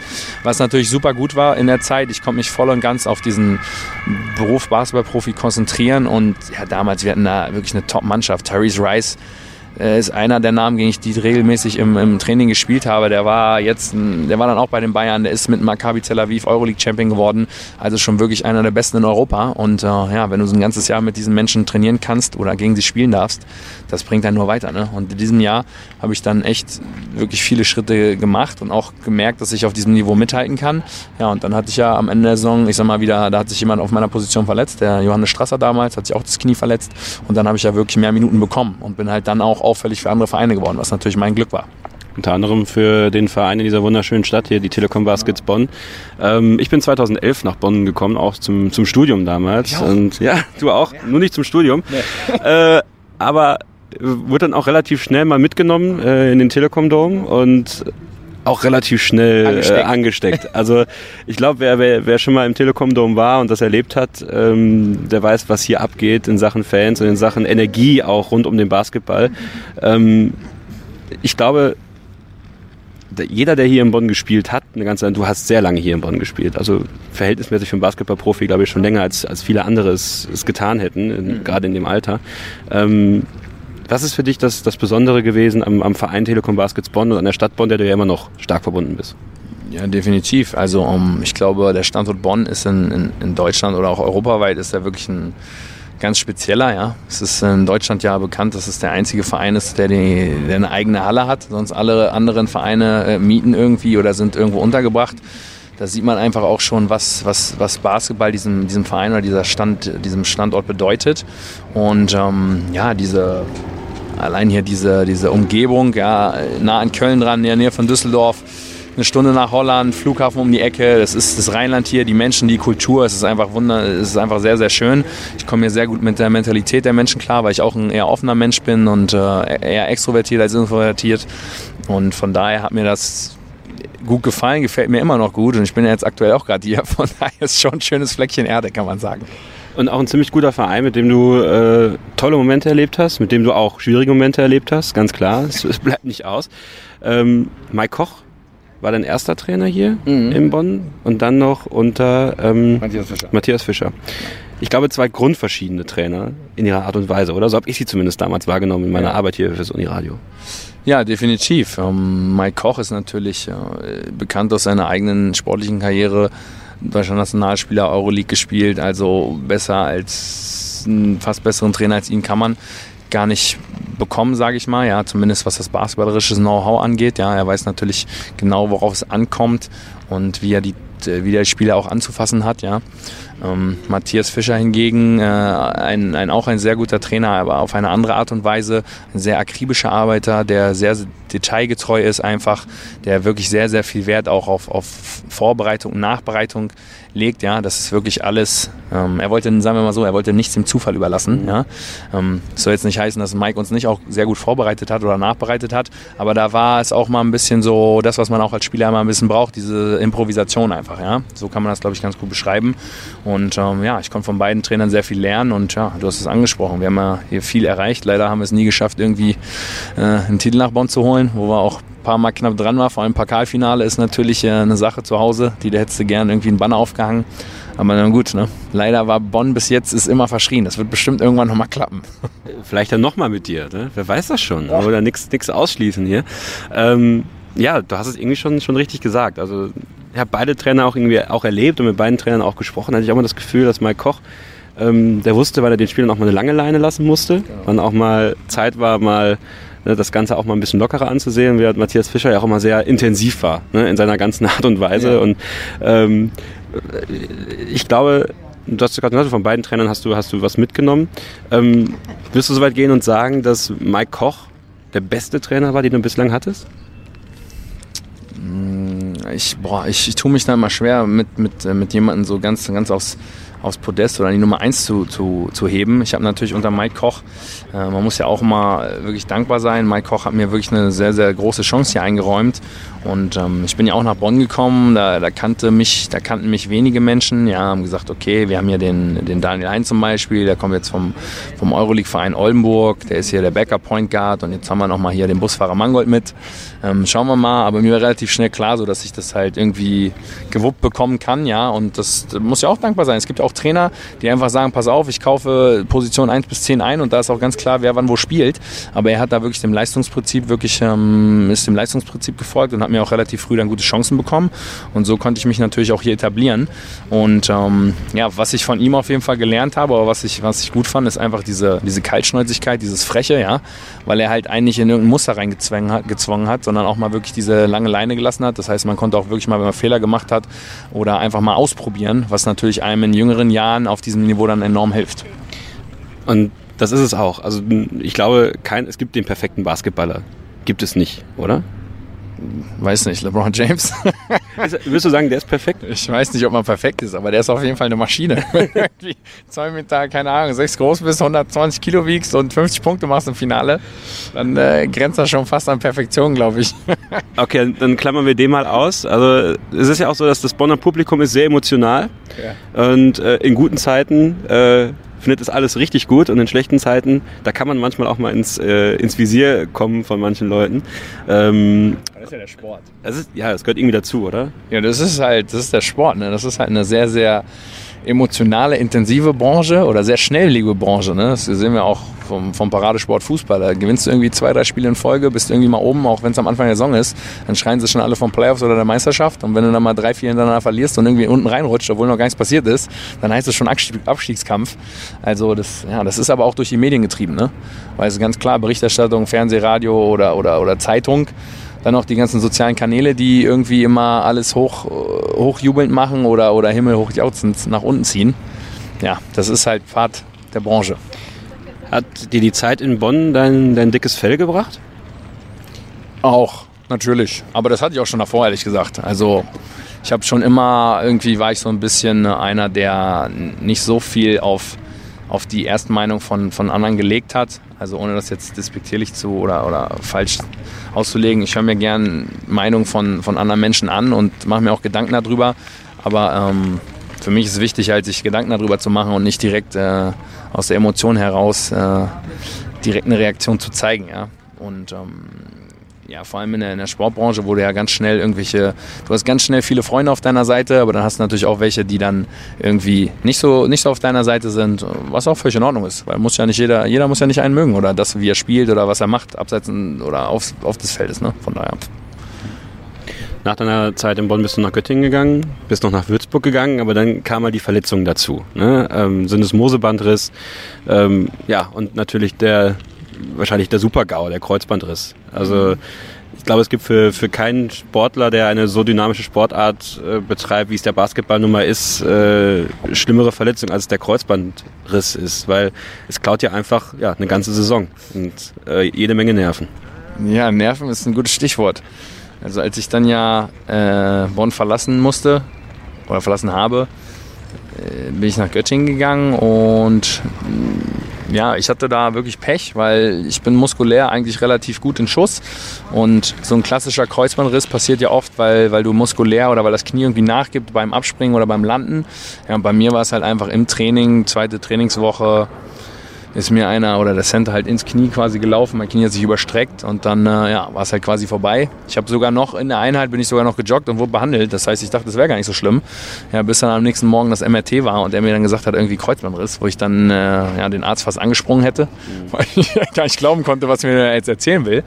Weil da, ja, da realisiert man ja eigentlich, man hat das immer davor nur gehört, man wusste gar nicht, was es ist. Man wusste nur, okay, Kreuzbandriss ist irgendwie mit das Schlimmste, was du kriegen kannst. Mhm. Und ähm, ja, dann war auch für mich klar, die Saison ist gelaufen, aber was wirklich dahinter steckte, das wusste ich noch gar nicht so wirklich. Und äh, ja, da fängt natürlich erstmal an, äh, wer operiert dich, wo lässt du dich operieren, weil es ist natürlich, lässt du dich überhaupt operieren, weil da hängt ja auch viel dran. Ne? Und dann habe ich mich halt für die OP entschieden, weil meine Ärzte oder unsere Ärzte, unsere Guten zum Glück auch gesagt haben, wenn du nochmal wirklich angreifen willst danach, dann musst, sollst du dich operieren lassen. Ähm, ja, das habe ich getan und äh, das Problem ist ja wirklich beim Kreuzband, die nehmen ja eine Sehne raus, ja, vom, von deinem Unterschenkel jetzt bei mir zum Beispiel. Und äh, dann hast du ja quasi zwei Verletzungen, weil dieses Kreuzband, das wächst ja nicht wirklich nach, also es wächst nicht automatisch nach. Das heißt, sie müssen da künstlich nachhelfen. Ja, und du hast dadurch, dass sie diese Sehne einfach rausnehmen, hast du natürlich auch eine andere Verletzung, die dann auch Probleme macht. Weil das Kreuzband an sich, das braucht dann halt, ich glaube, drei bis vier Monate, bis es mit dem Knochen verwächst. Aber diese Sehne, die sie da rausnehmen, ja, das ist halt ein Eingriff. Ne? Und ähm, ja, dann nicht spielen zu können. Und dann, ich glaube, zwei Tage nach der OP, wo ich das Bein noch gar nicht richtig bewegen konnte, musste ich schon irgendwie einen Pool und dann eine Elektromaschine. Mhm. Und wurde halt dann echt über, sagen wir mal, sechs bis neun Monate, sechs, teilweise sieben Tage die Woche, sechs, sieben Stunden, habe ich in der Reha verbracht. Wirklich vom kompletten Muskelaufbau. Du musst wieder gehen lernen, du musst wieder joggen, laufen lernen. An, an Springen ist noch gar nicht zu denken. Ja, also das war schon echt eine schwierige Zeit, vor allem wenn man halt bedenkt, zwei Wochen oder drei Wochen in einer neuen Stadt, du kennst keinen, hängst da rum und denkst, was passiert jetzt hier eigentlich? Äh, das heißt, da war ich schon wirklich isoliert und boah, da war auch schon echt, da hatte ich schon echt ein paar wirkliche Depri-Phasen, die natürlich auch kommen, ne? wenn man da irgendwie hängt und oh, jetzt wieder 7 Uhr morgens, wieder in die Reha und immer das Gleiche und jetzt quatscht dich der wieder voll und will dir auf die Schulter klopfen und hast du schon zum hundertsten Mal gehört. Ja keiner böse, aber irgendwann denkt man sich auch einfach, boah, geh mir bitte nicht auf den Sack. Ne? Ähm, aber es war schon wirklich eine schwierige Zeit, ja, die mich auch wirklich wieder auf den Boden zurückgeholt hat. Ähm, weil man muss ja auch mal ganz klar anerkennen, ich meine, du hast es vorhin angesprochen, irgendwie fünf Jahre bei einem, bei einem Top-Verein in Deutschland spielen ist nicht, ist nicht gang und gäbe. Vor allem dann, wenn man so in einem, ich sag mal, gefühlt in einem gemachten Nest sitzt, ne? Um, gutes Umfeld, man ist anerkannt, man hat Erfolg, äh, es ist alles schön und gut drumherum, ne? Und dann zeigt halt dann die Branche auch mal, wie es laufen kann, ne? Dann gehst du irgendwo anders hin, hast eine Verletzung und auf einmal verschwindest du vom Radar und da merkst du richtig, was, äh, was auch mit, mit dir passieren kann. Ja, und das hast du ja ganz gut beschrieben. Dann habe ich halt den Sommer gewartet, bin dann nach Würzburg gewechselt. Äh, ein aufstregendes neues Projekt. Äh, haben wir aber gesehen, was da passiert ist. Am Anfang super, super gut gelaufen und dann haben sie komplett umstrukturiert. Ich bin dann auch wieder äh, einer von den Menschen gewesen, wo sie gesagt haben, wir müssen weiter umstrukturieren. Ja, und die Quittung haben sie dann leider selber bekommen. Haben ihr Saisonziel nicht erreicht. Ne? Und ähm, ja, da sieht man auch wirklich die Schattenseiten dieses, dieses Berufes an sich. Beat Yesterday, das ist unser Motto, das ist unser Stichwort. Beat Yesterday, jeden Tag ein bisschen besser werden, aber auch jeden Tag weitermachen. Ähm, was hat dich, was hat dich in der Zeit wieder aus diesen Depri-Phasen rausgeholt? Beat Yesterday, das ist eigentlich ein schönes Stichwort. Ähm, ich habe ne, also über die Zeit habe ich natürlich wirklich sehr intensiv ähm, mit meiner mit meiner mit meiner Familie Kontakt gehabt, ja wirklich ein enges Verhältnis mit meiner mit meiner Mutter und sie ist einfach äh, für mich wirklich eine, eine, Person, die ganz oben steht und äh, viele Gespräche mit ihr gehabt. Sie hat mich auch oft besucht, wirklich unterstützt und hat halt wirklich daran festgehalten, dass ich, dass ich weitermache, dass ich nicht aufgebe. Ähm, ich hatte aber, das ist auch gut zum Glück, dass ich relativ schnell mir einen, einen Fokus setzen kann und auch ein Ziel vor Augen habe. Das heißt, als ich schon relativ kurz nach dieser Diagnose, vielleicht eine Woche oder anderthalb danach, wusste ich schon, okay, pass auf, du bist jetzt auch keine 38, ja, du bist Anfang 30. Ähm, das ist jetzt noch nicht das Ende und äh, du setzt zwar jetzt eine Saison aus, aber siehst doch mal mit, äh, von der anderen Seite, wie viele Spieler hast du schon gesehen, die eine schwere Verletzung haben und wirklich stärker zurückgekommen sind. Und das habe ich mir dann auch als Ziel gesetzt. Und ähm, ich glaube, ich bin auch wirklich körperlich nochmal stärker geworden, auch basketballerisch, einfach weil ich mich wirklich äh, auf, auf einzelne Dinge konzentrieren konnte. Ähm, ich glaube auch, das habe ich abgeliefert, deswegen habe ich auch in der Preseason viel gespielt in Würzburg, aber ja gut, manchmal wirst du halt Opfer des Systems und äh, dann kannst du halt nichts machen. Ne? Und jetzt ist es ja Beat Yesterday quasi für dich äh, jeden Tag eigentlich darauf zu warten, endlich den, den nächsten Vertrag zu unterschreiben und, und wieder zurück auch in Pflichtspiele zu kommen. Ne? Preseason ist schön und gut, aber ich glaube, was dich antreibt, das sind halt Pflichtspiele, das sind, das sind die wichtigen Spiele. Auch, auch ich kenne dich ja auch von deiner Spielweise, auch die Spiele, die mal so ein bisschen hitziger sind, auch, ne, da, da gehst du ja drin auf, das wissen wir ja. Ähm, wie, wie, diese Zeit des Wartens jetzt, ne? dieses Wissen, ich bin fit, ich bin voll im Saft, ich habe richtig Bock. Ja, und jetzt nur noch warten und auch da wieder Nerven strapaziert ohne Ende, oder? Ja, ich, wobei muss ich sagen, langsam, das, das, das geht. Äh, ich, Anfang 20, da ist es, glaube ich, schwieriger, weil man, äh, da ruft man wirklich seinen Berater so gefühlt jeden Tag an und sagt, hast was Neues, hast was Neues. Mittlerweile weiß ich einfach, dass diese Branche halt auf sich warten lässt. Wenn Teams da sind, dann, und die sagen, ich habe Interesse, dann heißt es nicht direkt, dass, du, dass sie dir ein Angebot machen. Und selbst wenn sie sagen, wir machen dir ein Angebot, heißt es auch noch nicht, dass nächsten Tag eine E-Mail kommt. Also da muss man wirklich einfach geduldig sein. Und ähm, ja, ich arbeite ja schon länger mit, mit einem guten Berater zusammen und verlasse mich da einfach auf ihn. Und jetzt ist, ja, ist Anfang Juni. Die Teams äh, besetzen jetzt ihre deutschen Spots, aber ich bin ja zum Glück auch nicht äh, gefangen irgendwie. Also ich muss ja nicht hier irgendwie in NRW bleiben oder sonst wo. Ich, ich kann ja, der, der Agent kann mich ja wirklich überall anbieten. Und dadurch, dass ich jetzt einfach nur wirklich in, mir ist es jetzt wirklich egal so mittlerweile. Also ich will einfach nur spielen, ja. Die Situation muss für mich stimmen und ob ich dann in, in Deutschland bin oder in, weiß ich nicht, in Bangladesch sitze, interessiert mich jetzt gerade gar nicht. Ich will einfach nur eine gute Situation haben, wo ich einfach so ein bisschen äh, einfach frei aufspielen kann, wo ich wieder wirklich eine Saison ohne, ohne Stress, ohne Verletzungen durchziehen kann, dass die Leute einfach wieder wissen, der, der, der Typ ist wieder da, der kann wieder spielen, der kann performen und der Rest wird sich schon selber zeigen, denke ich. Nationalmannschaft immer noch ein Ziel? Nee, ich glaube, der Zug ist abgefahren, muss man auch realistisch sagen. Ich habe, ähm, war das 2014 oder was, als ich für die Nationalmannschaft nominiert wurde, für die A1 kurz vor der EM-Quali, wurde ich ja, glaube ich, als letzter Spieler oder vorletzter Spieler aus dem EM-Kader oder EM-Quali-Kader gestrichen leider. Ähm, von daher, jetzt haben wir auch, na, wir haben ja so gute Nachwuchsspieler, ja, da kann auch wirklich, können wir als deutsche Basketballnation wirklich stolz sein, dass da jetzt von unten so, so gute Spieler nachkommen. sehen wir jetzt auch. Ich glaube, so viele NBA-Spieler hatten wir noch nie. Von daher jetzt 31 Kreuzbandriss, äh, lass die jungen Wilden das mal machen, die werden das gut machen, aber ich glaube, Niveau, also ich glaube, da komme ich nicht mehr ran. Das ist auch kein Ziel. Für mich ist jetzt einfach Vereinskarriere und das, das ist in Ordnung. Kommen wir doch mal zum Privatmann André Mangold. Was macht äh, André Mangold, wenn er nicht gerade in der Reha ist, wenn er nicht, also sagen wir mal, du bist voll dabei, was, was, was bestimmt deine Freizeit dann? Oh, also aktuell ist es natürlich, ich habe ja, hast du vorhin angesprochen, ich habe ein Startup gegründet in Ende 2013, ja, das Kaugummi. Das war für mich, ähm, ja, das ist so ein bisschen aus einer, aus, einer, aus einer Laune von meinem Geschäftspartner heraus. Er wollte ein Produkt entwickeln, äh, kam mit dieser Idee an mich, weil er wusste, ich bin immer offen für Ideen und äh, bin unternehmerisch auch, äh, will mich da irgendwie auch äh, auf die Zukunft oder nach der Karriere vorbereiten. Ja, das haben wir dann gemacht, haben da wirklich zwei Jahre neben der Sportkarriere wirklich intensivste Arbeit neben dem, neben dem Feld reingesteckt, bis wir dann drei marktfähige Produkte auf den äh, oder drei Produkte auf den Markt gebracht haben. Die kann man jetzt schon ähm, im Lebensmitteleinzelhandel oder Kiosken, Tankstellen, Raststätten kaufen. Ja? Das heißt, das habe ich neben der Sportkarriere ein, Unternehmen quasi gegründet und auch aufgezogen. Jetzt ist es so, ja, sagen wir mal, gut zwei, zweieinhalb Jahre auf dem Markt. Wir sind jetzt auf den Punkt, an den Punkt gekommen, wo wir gesehen haben, es funktioniert, wo wir auch immer breiter in den Handel kommen mit den Produkten, wo wir jetzt sogar in der Lage waren, zwei neue Produkte zu launchen, ja, und uns noch breiter im Handel aufzustellen. Das heißt, das, das geht voran.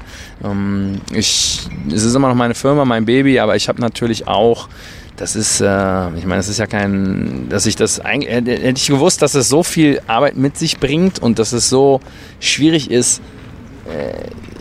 äh, erstmal nur ein Produkt irgendwie äh, zu produzieren zu lassen, herzustellen. Ich meine, was da alles da, da dran hängt. Ja, ich meine, wo kommt ein Kaugummi her? Was ist da an Inhaltsstoffen drin? Was, wo, wer produziert das? Ja, wo gibt es das Labor? Wo gibt es den Partner, der das macht? Dann brauchst du eine Verpackung. Dann muss, müssen Nährwertangaben, Inhaltsanstoffe, Inhaltsstoffeangaben an die, äh, auf die, auf die Verpackung drauf. Dann brauchst du einen Barcode. Dann brauchst du einen keine Ahnung, da brauchst du einen Pfalz mit einem Verfallsdatum, da brauchst du jemanden, der es da reinfüllt. Also da kommen schon ein paar, paar Aufgaben auf einen zu. Ähm, und hätte ich gewusst, dass das so schwierig ist, dann hätte ich, glaube ich, die Finger davon gelassen. Aber da war auch mal wieder gut, einfach machen. Ähm, und das Ergebnis ist durchweg positiv. Also das, äh, die Firma ist da, die Produkte liegen da, die können verkauft werden. Und ich glaube, das ist einfach ein, ein, sehr, sehr cooles, äh, wie sagt man, Achievement. Ich, äh, ich denke zu viel im Englischen. Eine Errungenschaft. Ja, eine, Dankeschön. Es ist, glaube ich, eine sehr schöne Errungenschaft. Um, sagen zu können, ich habe ein Produkt im deutschen Handel liegen. Ich glaube, das können nicht so viele und da bin ich auch echt stolz drauf. Und ja, das ist für mich auch damals so ein bisschen so der Rettungsanker gewesen für nach der Karriere, weil wer weiß, wie lange es geht. Und für mich war immer so ein bisschen der, der Wunsch, vielleicht dann auch in sein eigenes Unternehmen zu gehen oder gehen zu können. Und wenn das nicht klappt, dann zumindest ein Unternehmen zu haben, wo man dann äh, hoffentlich dann auch wenigstens eine finanzielle Absicherung hat, ja. Weil ich hätte natürlich auch den klassischen Weg in Anführungszeichen gehen können und äh, sagen können, hast jetzt ein bisschen Geld rumliegen, jetzt äh, weiß ich nicht, ich mache hier irgendeine Finanzierung mit einer Immobilie über 15, 20 Jahre. Ich habe mich halt für ein Startup entschieden und ähm, ja, wir sind immer noch in einer, in einer frühen Phase, ja. Also das äh, ist noch nicht äh, komplett über den Berg, dass ich mich totlache, aber es ist auf einem guten Weg und äh, ja, ich hoffe, das wird noch. Ihr, ihr wart damit doch bei der Höhle der Löwen, oder? Genau, da waren wir auch, ja, in der guten Höhle der Löwen, das stimmt. auch eine sehr interessante Erfahrung gemacht. Ähm, da werde ich auch oft drauf angesprochen, weil erstaunlicherweise gucken das wirklich viele Menschen, diese Show. Habe ich auch geguckt vorher, natürlich als Gründer.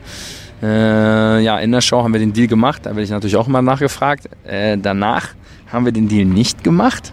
Warum? Äh, ich sage mal ganz, ähm, ich antworte mal sehr politisch.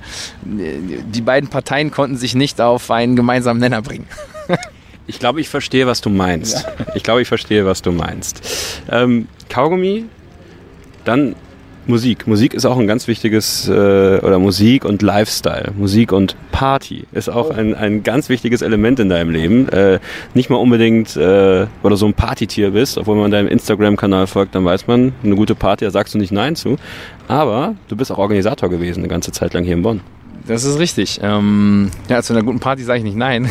Die Frage, was am nächsten Tag ansteht. Nee, ich habe hier, ähm, das ist richtig, ich habe hier auch eine Eventreihe in, in Bonn aufgezogen mit, mit zwei Jungs, äh, zwei Freunden von mir, äh, die auch relativ gut angekommen ist. Die ist dann jetzt so von, wann war das, 2013 auch bis bis jetzt letztes Jahr 2017 gelaufen. Jetzt sind wir gerade auch wieder in Gesprächen, ob wir das jetzt nochmal machen, weil ich jetzt nochmal hier bin. Weil äh, ja, das haben wir aus einer, aus einer Spaß- und Laune-Aktion heraus äh, rausgemacht, weil wirklich das, das meiner Meinung nach das, das Angebot hier im Nachtleben in Bonn wirklich überschaubar ist. Und äh, viele Menschen einfach immer nach Köln gehen und einfach die Anfrage oder die Nachfrage wirklich groß war. Hier, warum steckt ihr euch nicht mal zusammen? Ihr, ihr, ihr kennt doch Gott und die Welt und bietet einfach was an. Ja, und das war dann auch relativ schnell gemacht, getan. Haben da im, im, erstmal im, in so einem kleinen Club was gemacht, aber dann sind wir relativ schnell ins Kamea gegangen. Das natürlich auch ein bisschen so prunkvoller kam als Name und auch von der Location, von der Größe gepasst hat. Ja, und da, das war ehrlich gesagt, war das auch mein, mein allererster Berufswunsch, den ich wirklich so hatte, ja, in Eventmanagement. Okay. Also nach diesen ganzen, äh, ich werde Superman und äh, keine Ahnung und Superheld und Feuerwehrmann, so was man so ganz früh hat, äh, wollte ich dann äh, ins Eventmanagement gehen, Veranstaltungsbranche. Und ähm, ja, da haben wir so eine Eventreihe aufgezogen, die auch gut gefruchtet hat. Aber das ist, äh, ich sag mal so, ne? Das war so ein, so ein Spaßding. Das ist auch bei geblieben. Also das ist jetzt nicht versteift, dass ich jetzt hier jede zwei, drei Monate so ein, so ein Event machen muss. Aber ist natürlich cool, weil du auch viel gelernt hast, ne? Da musst du natürlich auch die ganze Organisation von Gästen oder, oder wo kriege ich meine Getränke her, wo kriege ich Personal her und so, da kriegst du natürlich auch schon viel mit, ne? Und wiederum ist das so ein, so ein Teil, ähm, Beat Yesterday im Sinne von immer neue Ziele setzen, immer neue Herausforderungen suchen, neue Projekte angehen. Ähm, ja, und dich ja selber auch weiterentwickeln. Ne? Und also äh, eins kann ich dir sagen, es, ich glaube, es gibt wenige, ähm, also wenn du in dieser Sportbubble, so nenne ich das einfach mal, in dieser Sportblase ja. bist ähm, und sag ich mal, mit dem Kopf nicht so ganz dabei bist, auch mit beiden Beinen nicht auf, den, auf, dem, auf dem Boden stehst und du kannst halt auch reden. Ne? Das ist auch nochmal dein Vorteil. Ne? Du bist halt du bist weder auf den Kopf noch auf den Mund gefallen. Ähm, ich glaube, das ist ja etwas, was dir dann leicht macht, dich in neue Projekte einzufuchsen, oder? Ja, ich glaube schon. Wobei es natürlich auch immer darauf ankommt, was kommt da vorne raus. Bringt ja nichts, wenn da nur Quantität rauskommt. Ähm, ja, aber danke für das Kompliment. Und ja, das ist absolut richtig. Ich bin jemand, der ist sehr offen und affin auch für, für, für andere Projekte. Ich höre mir gerne Dinge an. Ähm, es gibt natürlich auch, dadurch, dass man, dass einen natürlich ein paar Leute kennen, kriegst du natürlich auch diverse irgendwie, ja, lass mal was machen, lass mal was tun, aber Ja, da muss man auch schon mal schon sehr genau abwägen, äh, dass man da nicht zu viel irgendwie macht und sich da irgendwie verzettelt, weil dann hat natürlich, man ist Sportprofi und da muss man auch noch seine Kräfte, seine Kapazitäten gut einteilen können. Ja? Aber ich denke, wenn man da nebenbei viel für den Kopf was macht, dann hilft einem das auch im Sport weiter. Wie ernährt sich ein Basketballer? McDonalds. Nur. ja, durch die Bank. Nee, äh, obwohl, gibt's auch, ja. Ähm, ja klar, ich, ich gehe auch mal zu McDonalds irgendwann mal. Ähm, aber beziehungsweise ich habe auch schon oft mit Spielern gespielt, die wirklich, wirklich gut waren und fast durchweg durch die Karriere nur Mist gegessen haben. Echt jetzt? Ja, wobei ich dann auch sagen Zum Beispiel nennen? Oh, ich weiß nicht. Ich, wir hatten hier mal einen, einen Kroaten, der hat jedes Mal, wenn wir äh, wir durften ja hier mit den, äh, mit den, mit den Baskets, durften wir ja immer ins, äh, in, ins Merkur Hotel gehen, essen vor den Auswärtsfahrten. Ja, da gab es ein schönes Buffet und da wurde schön gekocht für uns. Dann haben wir wirklich sehr, sehr gute Küche. Und dann hatten wir einen Spieler, der hat immer gesagt, ich möchte das Essen nicht, das ist nicht gut genug. Und dann ist er noch mal kurz zum Burger King gegangen vor der Abfahrt und hat sich die Burger reingezogen. Was natürlich wirklich sensationell war, wenn da irgendwie ich weiß nicht, die feinste Küche auf, aufgefahren wurde. Ja? Das war schon sehr erstaunlich. Ähm, ja, aber da bin ich dann wirklich neidisch drauf, weil wenn die Jungs dann echt so gut sind und so performen können, dann denke ich mir, was mache ich eigentlich falsch? Aber gut, es gibt halt auch Jungs, die ein bisschen mehr Talent haben als einer selber. Deswegen, äh, ja, ich achte von mich jetzt, das kommt aber auch, glaube ich, mit dem Alter, ja, wenn du merkst, so der das hat, glaube ich, auch viel mit dem Alter zu tun, ja. Einmal mit der Professionalität an sich. Ähm, der Körper ist ein Motor, der Körper ist ein Kapital. Das heißt, das, was ich irgendwie reintue, das, das gibt er mir auch irgendwie raus. Das heißt, ich muss schon wirklich darauf achten, was ich da reintue. Ähm, vor allem aber auch, ähm, habe ich ja das Alter gerade angesprochen. Und äh, ja, wenn du einfach älter wirst, dann merkst du immer schneller, dass du dich länger aufwärmen musst. Du musst dich mehr stretchen. Es, es zwickt schneller als früher. Und äh, dann ist natürlich auch wichtig, wann ich was esse. Ja? Das heißt, ich bin jetzt aktuell, natürlich schaue ich, äh, wann ich meine, meine, meine, meine Kohlenhydrate, wann ich die esse, nach dem Training vor allem, weil da der Speicher leer ist. Ich achte, achte darauf, dass ich viel Gemüse, viel Obst, viel frische Dinge esse. Ja? Also ich versuche halt wirklich, zum Beispiel, ich versuche kein Brot zu essen, ich versuche keine, keine Nudeln zu essen. Äh, so, so einfach so kleine Richtlinien, die mir, die mir einfach helfen, weil ich gemerkt habe, dass es meinem Körper gut tut. Ähm, Kriege auch da irgendwie immer wieder Anfragen, was muss ich tun und machen, irgendwie abnehmen. Aber ich kann da auch kein Pauschalrezept irgendwie für Leute geben, weil jeder Körper ist irgendwie anders. Und du siehst ja auch selber an diesen ganzen Diäten, ja, dann, keine Ahnung, da machst du mal eine Woche, isst du gar keine Kohlenhydrate und ob das dir dann gerade ob das gut ist für dich oder nicht, weiß ich nicht.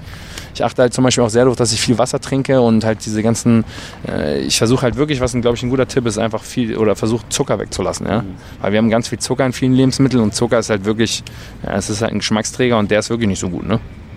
Schlaf? Schlaf super wichtig. Ja, absolut. Schlaf ist sehr wichtig. Regeneration. Da ich versuche auch für mich immer früh ins Bett zu gehen. Wenn ich schaffe, halt so um 22 Uhr. Klappt natürlich manchmal auch nicht, manchmal ein bisschen länger wach, ist auch klar. Ähm, aber es macht halt wirklich einen deutlichen Unterschied, ob du jetzt innerhalb von, äh, von, von 10 bis 10 Uhr abends bis 6 Uhr morgens schläfst oder ob du um 2 Uhr morgens bis 10 Uhr äh, in der Früh schläfst, obwohl es die gleichen 8 Stunden sind, weil der Körper einfach äh, sich dran gewöhnt, wann er die besten Ruhephasen hat. Und ich glaube, man sagt irgendwie, den besten Schlaf hast du zwischen, oder in Tiefschlaf verfällst irgendwie, ich weiß nicht, wann du da reinfällst, aber ich glaube, ab 1 Uhr morgens oder so hast du, glaube ich, die beste Schlafphase eigentlich. Das heißt, man sollte schon dann auch schon lang genug schlafen, dass man in diese Tiefschlafphase fällt. Tiefschlafphase fällt. Boah.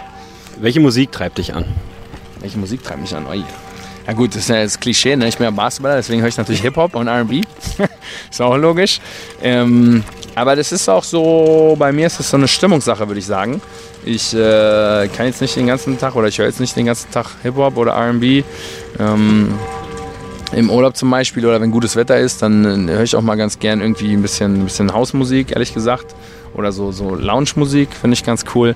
Um, ähm, ich höre allerdings auch mal Jazz. Ich habe einen sehr guten Freund, der ist, der ist Musiker, ja, finde ich auch eine sehr, sehr tolle Musikrichtung. Ja, breit gefächert. Nur jetzt irgendwie Rock oder so, das ist nicht so ganz meins. Oder Techno, da bin ich raus. so, Sebastian, deine Fragen möchte ich natürlich auch noch äh, einbringen. Du hast sie mir im Vorhinein geschickt. Äh, du schreibst, du musst ihn unbedingt nach seinem Lieblingsdank aller Zeiten fragen. Ich habe ja mehrere. Der erste ist der berühmte Dank von Scotty Pippen über Patrick Ewing in einem Spiel der Bulls gegen die Knicks. Dann wäre doch so ziemlich jeder Dank von Vince Carter in seinem ersten Slam-Dunk-Wettbewerb. Da habe ich heute noch Gänsehaut. Ja, ich erinnere mich sowohl an die Vince Carter Danks als auch den Dank von äh, Scotty Pippen. Der war schon ziemlich cool, als er den Herrn Ewing da mit zwei Händen wegschubst und über ihn drüber geht. das war auf jeden Fall eine gute Szene.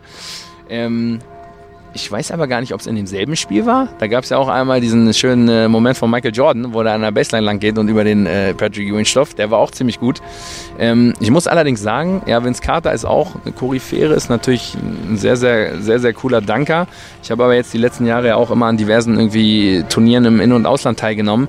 Ja, und da sind jetzt, wo sich diese Slam Dunk, äh, wie heißt es, Competition hinbewegt hat, also das ist ja jetzt auf einem ganz anderen Level mittlerweile. Da gibt es ja jetzt Leute, die machen irgendwie ein 720 oder machen, weiß es ich, unter beiden Beinen durch und keiner einen Flickflack vorher. Also da kann ich mich mittlerweile fast gar nicht mehr festlegen. Da habe ich schon so verrückte Sachen gesehen. Ähm, ja, ich glaube, äh, Team Flight Brothers heißen die. Das ist so ein Name. Wenn man das nicht kennt, einfach mal auf YouTube eingeben, Team Flight Brothers. Da könnt ihr mal so richtig verrückte Danks sehen, auf jeden Fall. Hat, hast du hier gespielt, als äh, Patrick Ewing Jr. hier gespielt hat? Ja, habe ich auch. Ja, Sebastian, der Mann hier hat mit dem Sohn von Patrick Ewing zusammengespielt. Ja, das ist richtig. Und das war auch der Sohn. nee, er ist ein super geiler Typ gewesen. Auch eine sehr, sehr nette Frau. Zwei liebensvolle, liebenswerte Kinder gehabt. Ähm, war auch ein durchaus talentierter Spieler. Hat, glaube ich, hier einfach nicht so wirklich gepasst, weil ich glaube, war das mal, ich weiß gar nicht, war das unter Matthias Fischer? Ja. Ich glaube, okay. Da war aber eh nicht so. Ja gut, dann war halt, halt glaube ich, Trainer einfach nicht mit Spieler und Spieler nicht mit Trainer zusammengepasst, weil er war wirklich sehr talentiert, aber war halt ein bisschen so äh, out of shape, also nicht nicht in Form. Und das war dann natürlich etwas, was äh, das natürlich nicht so gut ins Anforderungsprofil von dem Trainer gepasst hat. Ähm, ich kann mich auch noch erinnern, dass er in diesem, in diesem Jahr, äh, ich glaube, vermehrt von der Dreierlinie geworfen hat und nicht so gut getroffen hat, obwohl er es konnte. Und wenn du es kannst, dann machst du es halt weiter. Aber wenn es im Spiel nicht reingeht, dann sieht es halt doof aus. ähm, naja, von daher, ich kann eigentlich nur, nur, nur Positives über ihn sagen. Ich habe auch jetzt immer noch ein bisschen Kontakt über die sozialen Medien mit ihm und äh, ja, ich mein Sohn von einer Legende, muss man auch mal sagen, ne? Und er hat ein inniges Verhältnis zu seinem Zahnschutz. Das war. Ja, das ein guter Mundschutz, aber das haben einige. Ja. Das habe ich mir zum Glück nie angewöhnt irgendwie. Ja, vor allem hat er den immer so, so halb raushängen lassen und dann hat er, glaube ich, sogar mal, weiß ich nicht, ob er, ob er ich glaube, er musste einen anderen Zahnschutz tragen, weil er irgendwie falsche Farbe, also egal. Also auf jeden Fall erinnere ich mich noch dran. Äh, die nächste Frage von Sebastian ist Kobe, Jordan oder LeBron? Jordan. Und die dritte, äh, deine Fantasy Starting Five. Unabhängig, jeder Spieler aus jeder Zeit ist wählbar. Ach du meine Güte, jetzt hast du mich aber voll erwischt. Boah. Ja, wenn du noch ein bisschen Zeit hast. Okay, ähm, ich, boah, okay, ich bin ja auch ein paar Tage älter schon. Sagen wir mal äh, Magic Johnson, Michael Jordan, äh, Scotty Pippen. Auf der vor vier hast du natürlich ein paar Leute, die auch echt gut sind. Vielleicht ja, ich weiß nicht. Larry Bird, ne, Tim Duncan. Und fünf. Ich bin ein Shaq-Fan, muss ich sagen. Ja, schon gedacht. Ja, Shaquille O'Neal. Wer war der, der beste Basketballer, mit dem du jemals zusammengespielt hast? Der beste Basketballer, mit dem ich zusammengespielt habe. Boah. Hier waren ja auch schon einige gute, aber Also ich glaube, also der beste Aufbauspieler ist klar, ne? Jared Jordan. Ich glaube, da kommt auch nicht so schnell einer ran. Wirklich. Ja, ich glaube, hätte der einfach ein, äh, ein, ein größeres Scoring gehen gehabt und einen, einen, stärkeren Körper, dann hätte er auf jeden Fall eine richtige Europakarriere gemacht. Weil das war ja wirklich einer der wenigen richtigen Aufbauspieler, ne? Mit so einem Auge, mit so einer Spielübersicht schon der Wahnsinn. Ähm, ich glaube jetzt aber von der Karriere, die danach gegangen wurde an sich, glaube ich, muss man, wie gesagt, Tyrese Rice herausheben. Klar, Aufbauspieler hier gespielt, dann Maccabi gespielt, Euroleague Final Four gewonnen, MVP geworden, bei Kimki gespielt, Barcelona, also schon wirklich ein richtig guter. Ähm, wen habe ich denn noch gehabt? So, äh, ich glaube. Ansonsten. Wer war denn hier noch im Bonn so? Vielleicht Benas Vaikalas? Ja, klar. Benas Vaikalas definitiv. Wobei ich den, klar, auch ein europäischer guter Spieler. Wobei den ich jetzt nicht, den würde ich jetzt nicht so hoch einordnen wie, wie den Tyrese zum Beispiel. Ähm, Alex King? Ja, auch Alex King. Riesen Respekt davor. Ne? Das ist ja auch jemand, der war auch, glaube ich, am Anfang der, seiner Karriere, ja, jeder trifft kein Scheunentor und hin und her, aber was der auch für eine, für eine Karriere hingelegt hat, das ist ja wirklich aller Ehren wert, die Station, die er gegangen, die er gegangen ist, auch seit Ewigkeit in der Bundesliga. Ich glaube, der hat jetzt sogar die meisten Spieler, aller, aller Spieler in der Bundesliga. Ja das ist schon, äh, ja, Respekt davor auf jeden Fall. Aber ich überlege jetzt mal, ein ausländisches Spiel. In Oldenburg waren natürlich auch ein paar richtig gute. Rumbumtje Bumtje oder so. ja, aber sonst nicht. Äh, Tyrese Rice, glaube ich, das ist der erste, der mir einfällt. Mit äh. dem ich zusammen gespielt habe, zumindest. Und der beste gegen den du gespielt hast? Boah, gegen. Da habe ich schon gegen einige gut gespielt. Ey. Jetzt, äh, Jeremy Pago fällt mir direkt ein, von Maccabi Tel Aviv damals. Hat ja auch in der NBA gespielt. Äh, Christaps Walters fand ich auch super gut. Europäisch auch hochgespielt. Wer hab ich noch so gespielt, ey? Da waren schon einige dabei. Martinas Maseika in seiner Blütezeit damals noch. Tja. Ansonsten. Ja, Herr Schröder muss man natürlich auch nennen. In seinen jungen Jahren, klar. Auch wenn ich damals noch besser war. aber zumindest habe ich, hab ich damals mehr Minuten gesehen als er. Aber, aber da war er, glaube ich, auch zehn Jahre jünger. ey, ich schwör's dir. Ich glaube, da saß ich äh, unten bei der Presse und habt ihr gegen Braunschweig, hat er, glaube ich, in Braunschweig hat er gespielt. Ne? Ja, genau. Und hat, glaube ich, gegen dich kein Land gesehen in, in, in einem Spiel. Und damals hätte ich nie gedacht, dass der in der NBA so ein Ding wird. Das siehst du mal, so schnell kann es gehen, ne? Aber da siehst du mal auch, das ist, äh, ja, was ihn natürlich auch zeichnet oder was ihn natürlich auch abhebt von allem, ist halt einfach diese Kaltschnäuzigkeit und diese ungeheime Schnelligkeit, ne? Ich kann mich noch erinnern an diesen Sommer in der Nationalmannschaft, da kam er, glaube ich, gerade aus den Staaten. Ich glaube, das war, ich weiß nicht, ob es sein erstes NBA-Jahr war oder was auch immer da war. Da haben wir irgendwelche Sprints gemacht, ne? Und also ich war ja, ich bin ja nicht der langsamste. Und ich war auch immer vorne mit dabei, ne? Aber der ist halt einfach so wirklich locker mitgelaufen. Und dann hat er halt einfach nochmal so einen siebten Gang geschaltet, geschalten und dann war er einfach weg. Da hat es keine Chance gehabt. Also der Junge ist so schnell, das ist echt, boah. Und das siehst du ja auch in der NBA. Ich meine, jetzt hat er natürlich auch Muskelmasse zugelegt, aber auch am Anfang, der hat ja wirklich, wirklich, wirklich auch Spiele dann dominiert, einfach weil er so viel schneller war als andere. Ne? Ja. Und das ist natürlich dann ein Talent, das kannst du da kannst trainieren, wie du willst. Entweder das kriegst du mit, das kriegst du nicht mit. Dann kommen wir langsam mal zum Ende. Will ich nicht äh, länger aufhalten. Äh, was sind so deine, deine, deine persönlichen Ziele, die du noch so ganz für dich hast, so vielleicht für die nächsten fünf Jahre oder sowas?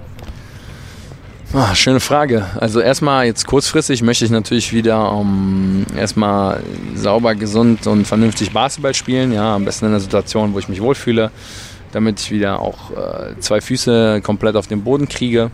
Also nicht, dass ich jetzt nicht zwei Fuß auf dem Boden hätte, aber damit ich einfach eine Base erstmal wieder habe, wo ich einfach erstmal wieder gesettelt bin. Und ähm, ja, dann mittelfristig vielleicht, dass äh, meine Firma sich weiter am Markt etabliert, dass ich da auf jeden Fall eine Möglichkeit habe, dann ähm, nach meiner Karriere irgendwie äh, ein, zweites Standbein einfach zu haben. Ja? und äh, dann einfach zu schauen, wo ich mich äh, jobmäßig, ob ich mich da rein orientiere oder ob ich dann vielleicht in eine ganz andere Richtung gehe. Das weiß ich jetzt noch gar nicht, aber jetzt kurzfristig auf jeden Fall erstmal wieder Basketball, voller Fokus. Ja, und langfristig äh, schön gesund bleiben, ne? Das ist, glaube ich, das Allerwichtigste. Wo können sich Leute in äh, Social Media finden, wenn sie es denn wollen? Oh, wenn Sie es wollen, dann müsst ihr, dann müsst ihr auf jeden Fall mal Instagram adden. Da kriegt ihr am meisten Content mit von mir.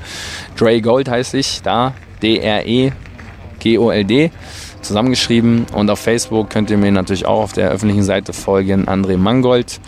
Und da gibt es immer wieder einen kleinen Einblick, was bei mir so ansteht, was so passiert. Und ja, da bin ich auch ganz gern mal in Kontakt mit Leuten, die irgendwie Fragen haben, die irgendwie interessiert, was ich so mache oder die irgendwelche Tipps in irgendwelchen, äh, zu irgendwelchen Lebenslagen brauchen. Deswegen einfach da anschreiben und dann ja, freue ich mich auf Kontakt. André Mangold war das im Beat Yesterday Podcast. Jetzt kann ich es ja sagen, mein absoluter Lieblingsspieler aus Boah. der Zeit bei den Telekom Baskets Bonn. Das habe ich ihm vorher gar nicht gesagt, um nicht äh, völlig wie ein Creep rüberzukommen. Sage ich ihm aber jetzt. Er sitzt ja neben mir, jetzt kann ich es auch mal wirklich sagen. Jetzt, äh, jetzt ist okay, dann äh, tschüss André, tschüss äh, liebe Hörer. Wir hören uns aber gleich wieder hier im Beat Yesterday Podcast. Bleibt dran.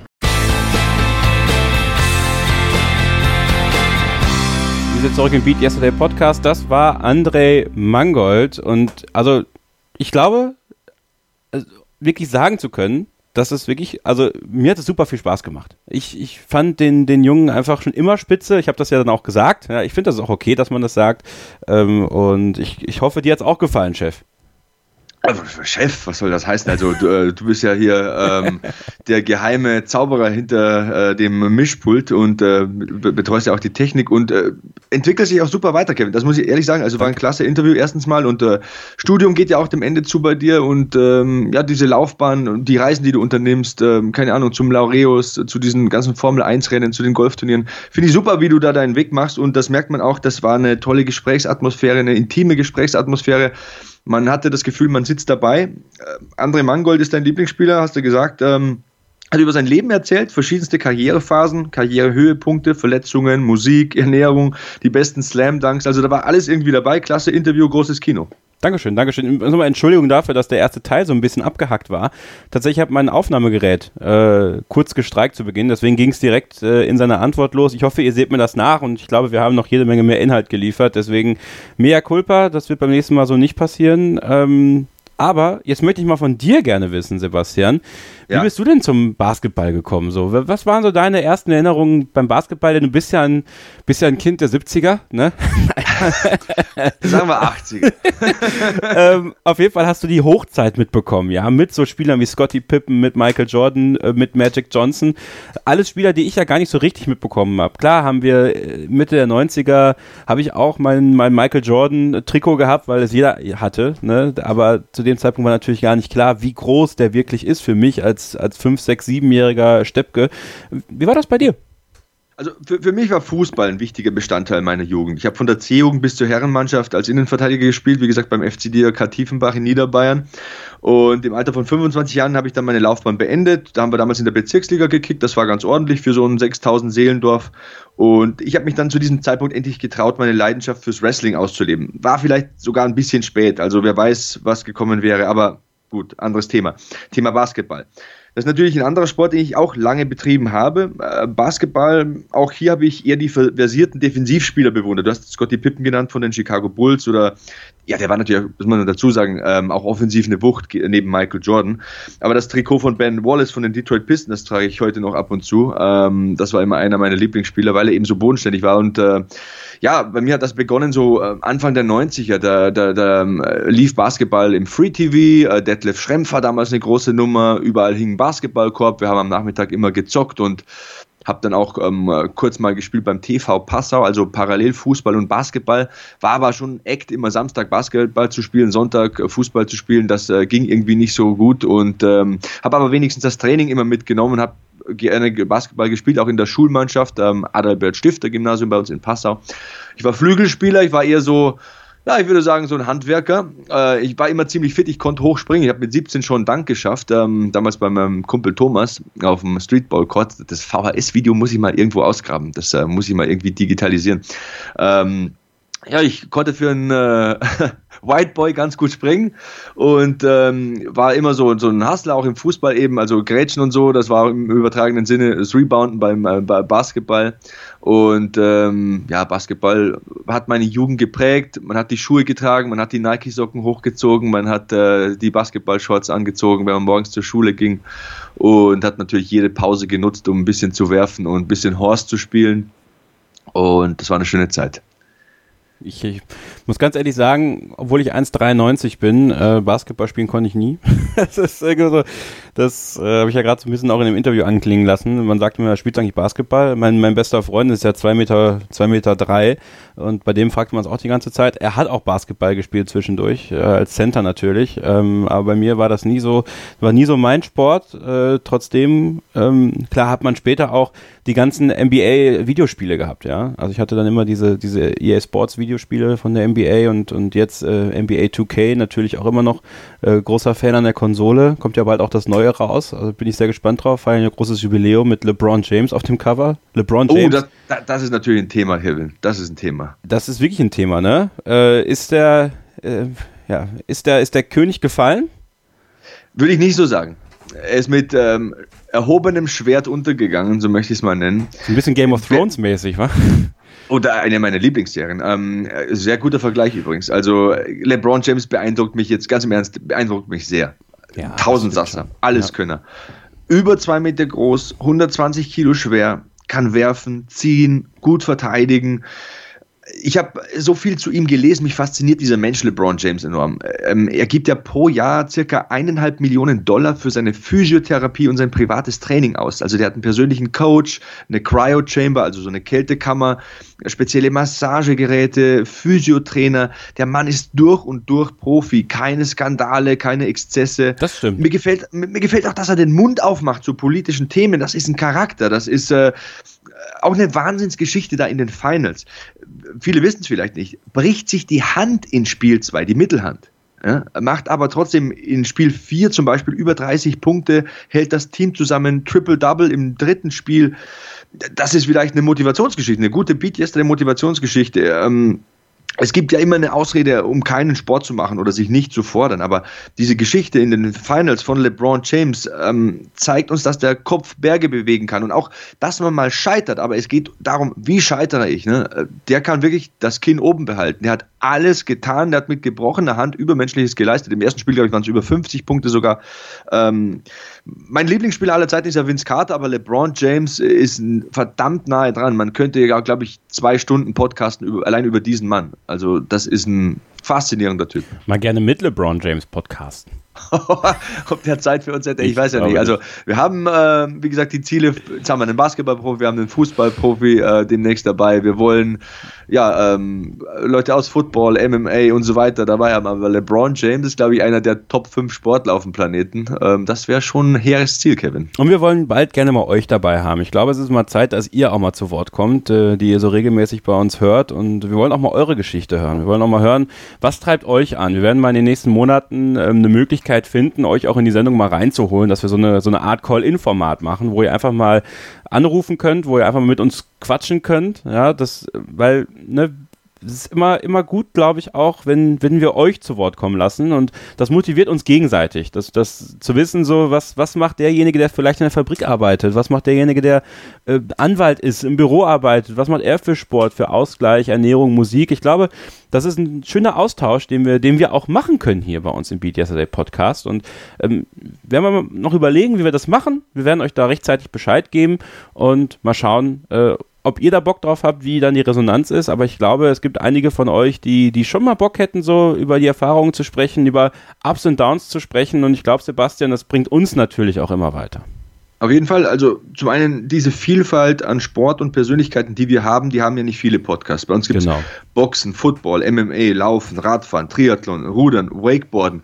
Aber es gibt auch euch, wir sind ein Team, wir sind eine Gemeinde, wir sind eine Community, wir sind äh, Beat Yesterday und ähm, wir wollen mit euch lernen, wir wollen euch hier reinholen, ihr sollt ein Bestandteil davon sein und wenn ihr nicht hier reinkommen wollt, wenn ihr ein bisschen anonymer bleiben wollt, dann folgt uns auf Social Media beziehungsweise twittert euch eu, uns eure Fragen und Meinungen und Anregungen auch wenn es mal Kritik gibt, gerne her damit. Äh, dann wollen wir das verbessern, auch ansprechen. Auch das gehört dazu, ähm, zu einer Community. Und ähm, ihr kennt mich, ich bin Sebastian Hackel auf Twitter oder Instagram. Der Hashtag ist BeatYesterday, beziehungsweise BeatYesterdayPod für den Podcast.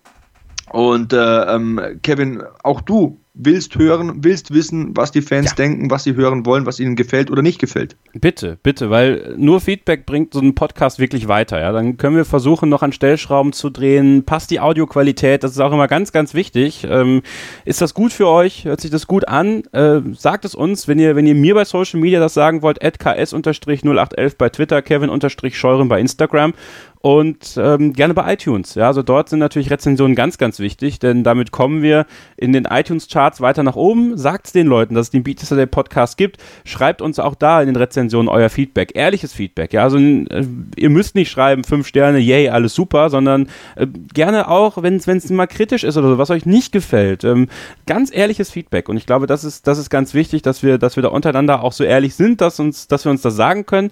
Denn ähm, nur so können wir auch von Tag zu Tag, von Ausgabe zu Ausgabe, von Monat zu Monat besser werden, noch besseren Content liefern hier im Beat Yesterday Podcast, euch noch mehr auf unsere Reise mitnehmen, dass wir eure Reise begleiten können und uns macht es unglaublich viel Spaß. Das war Ausgabe Nummer 14 und ja, im Juli geht es dann natürlich schon weiter.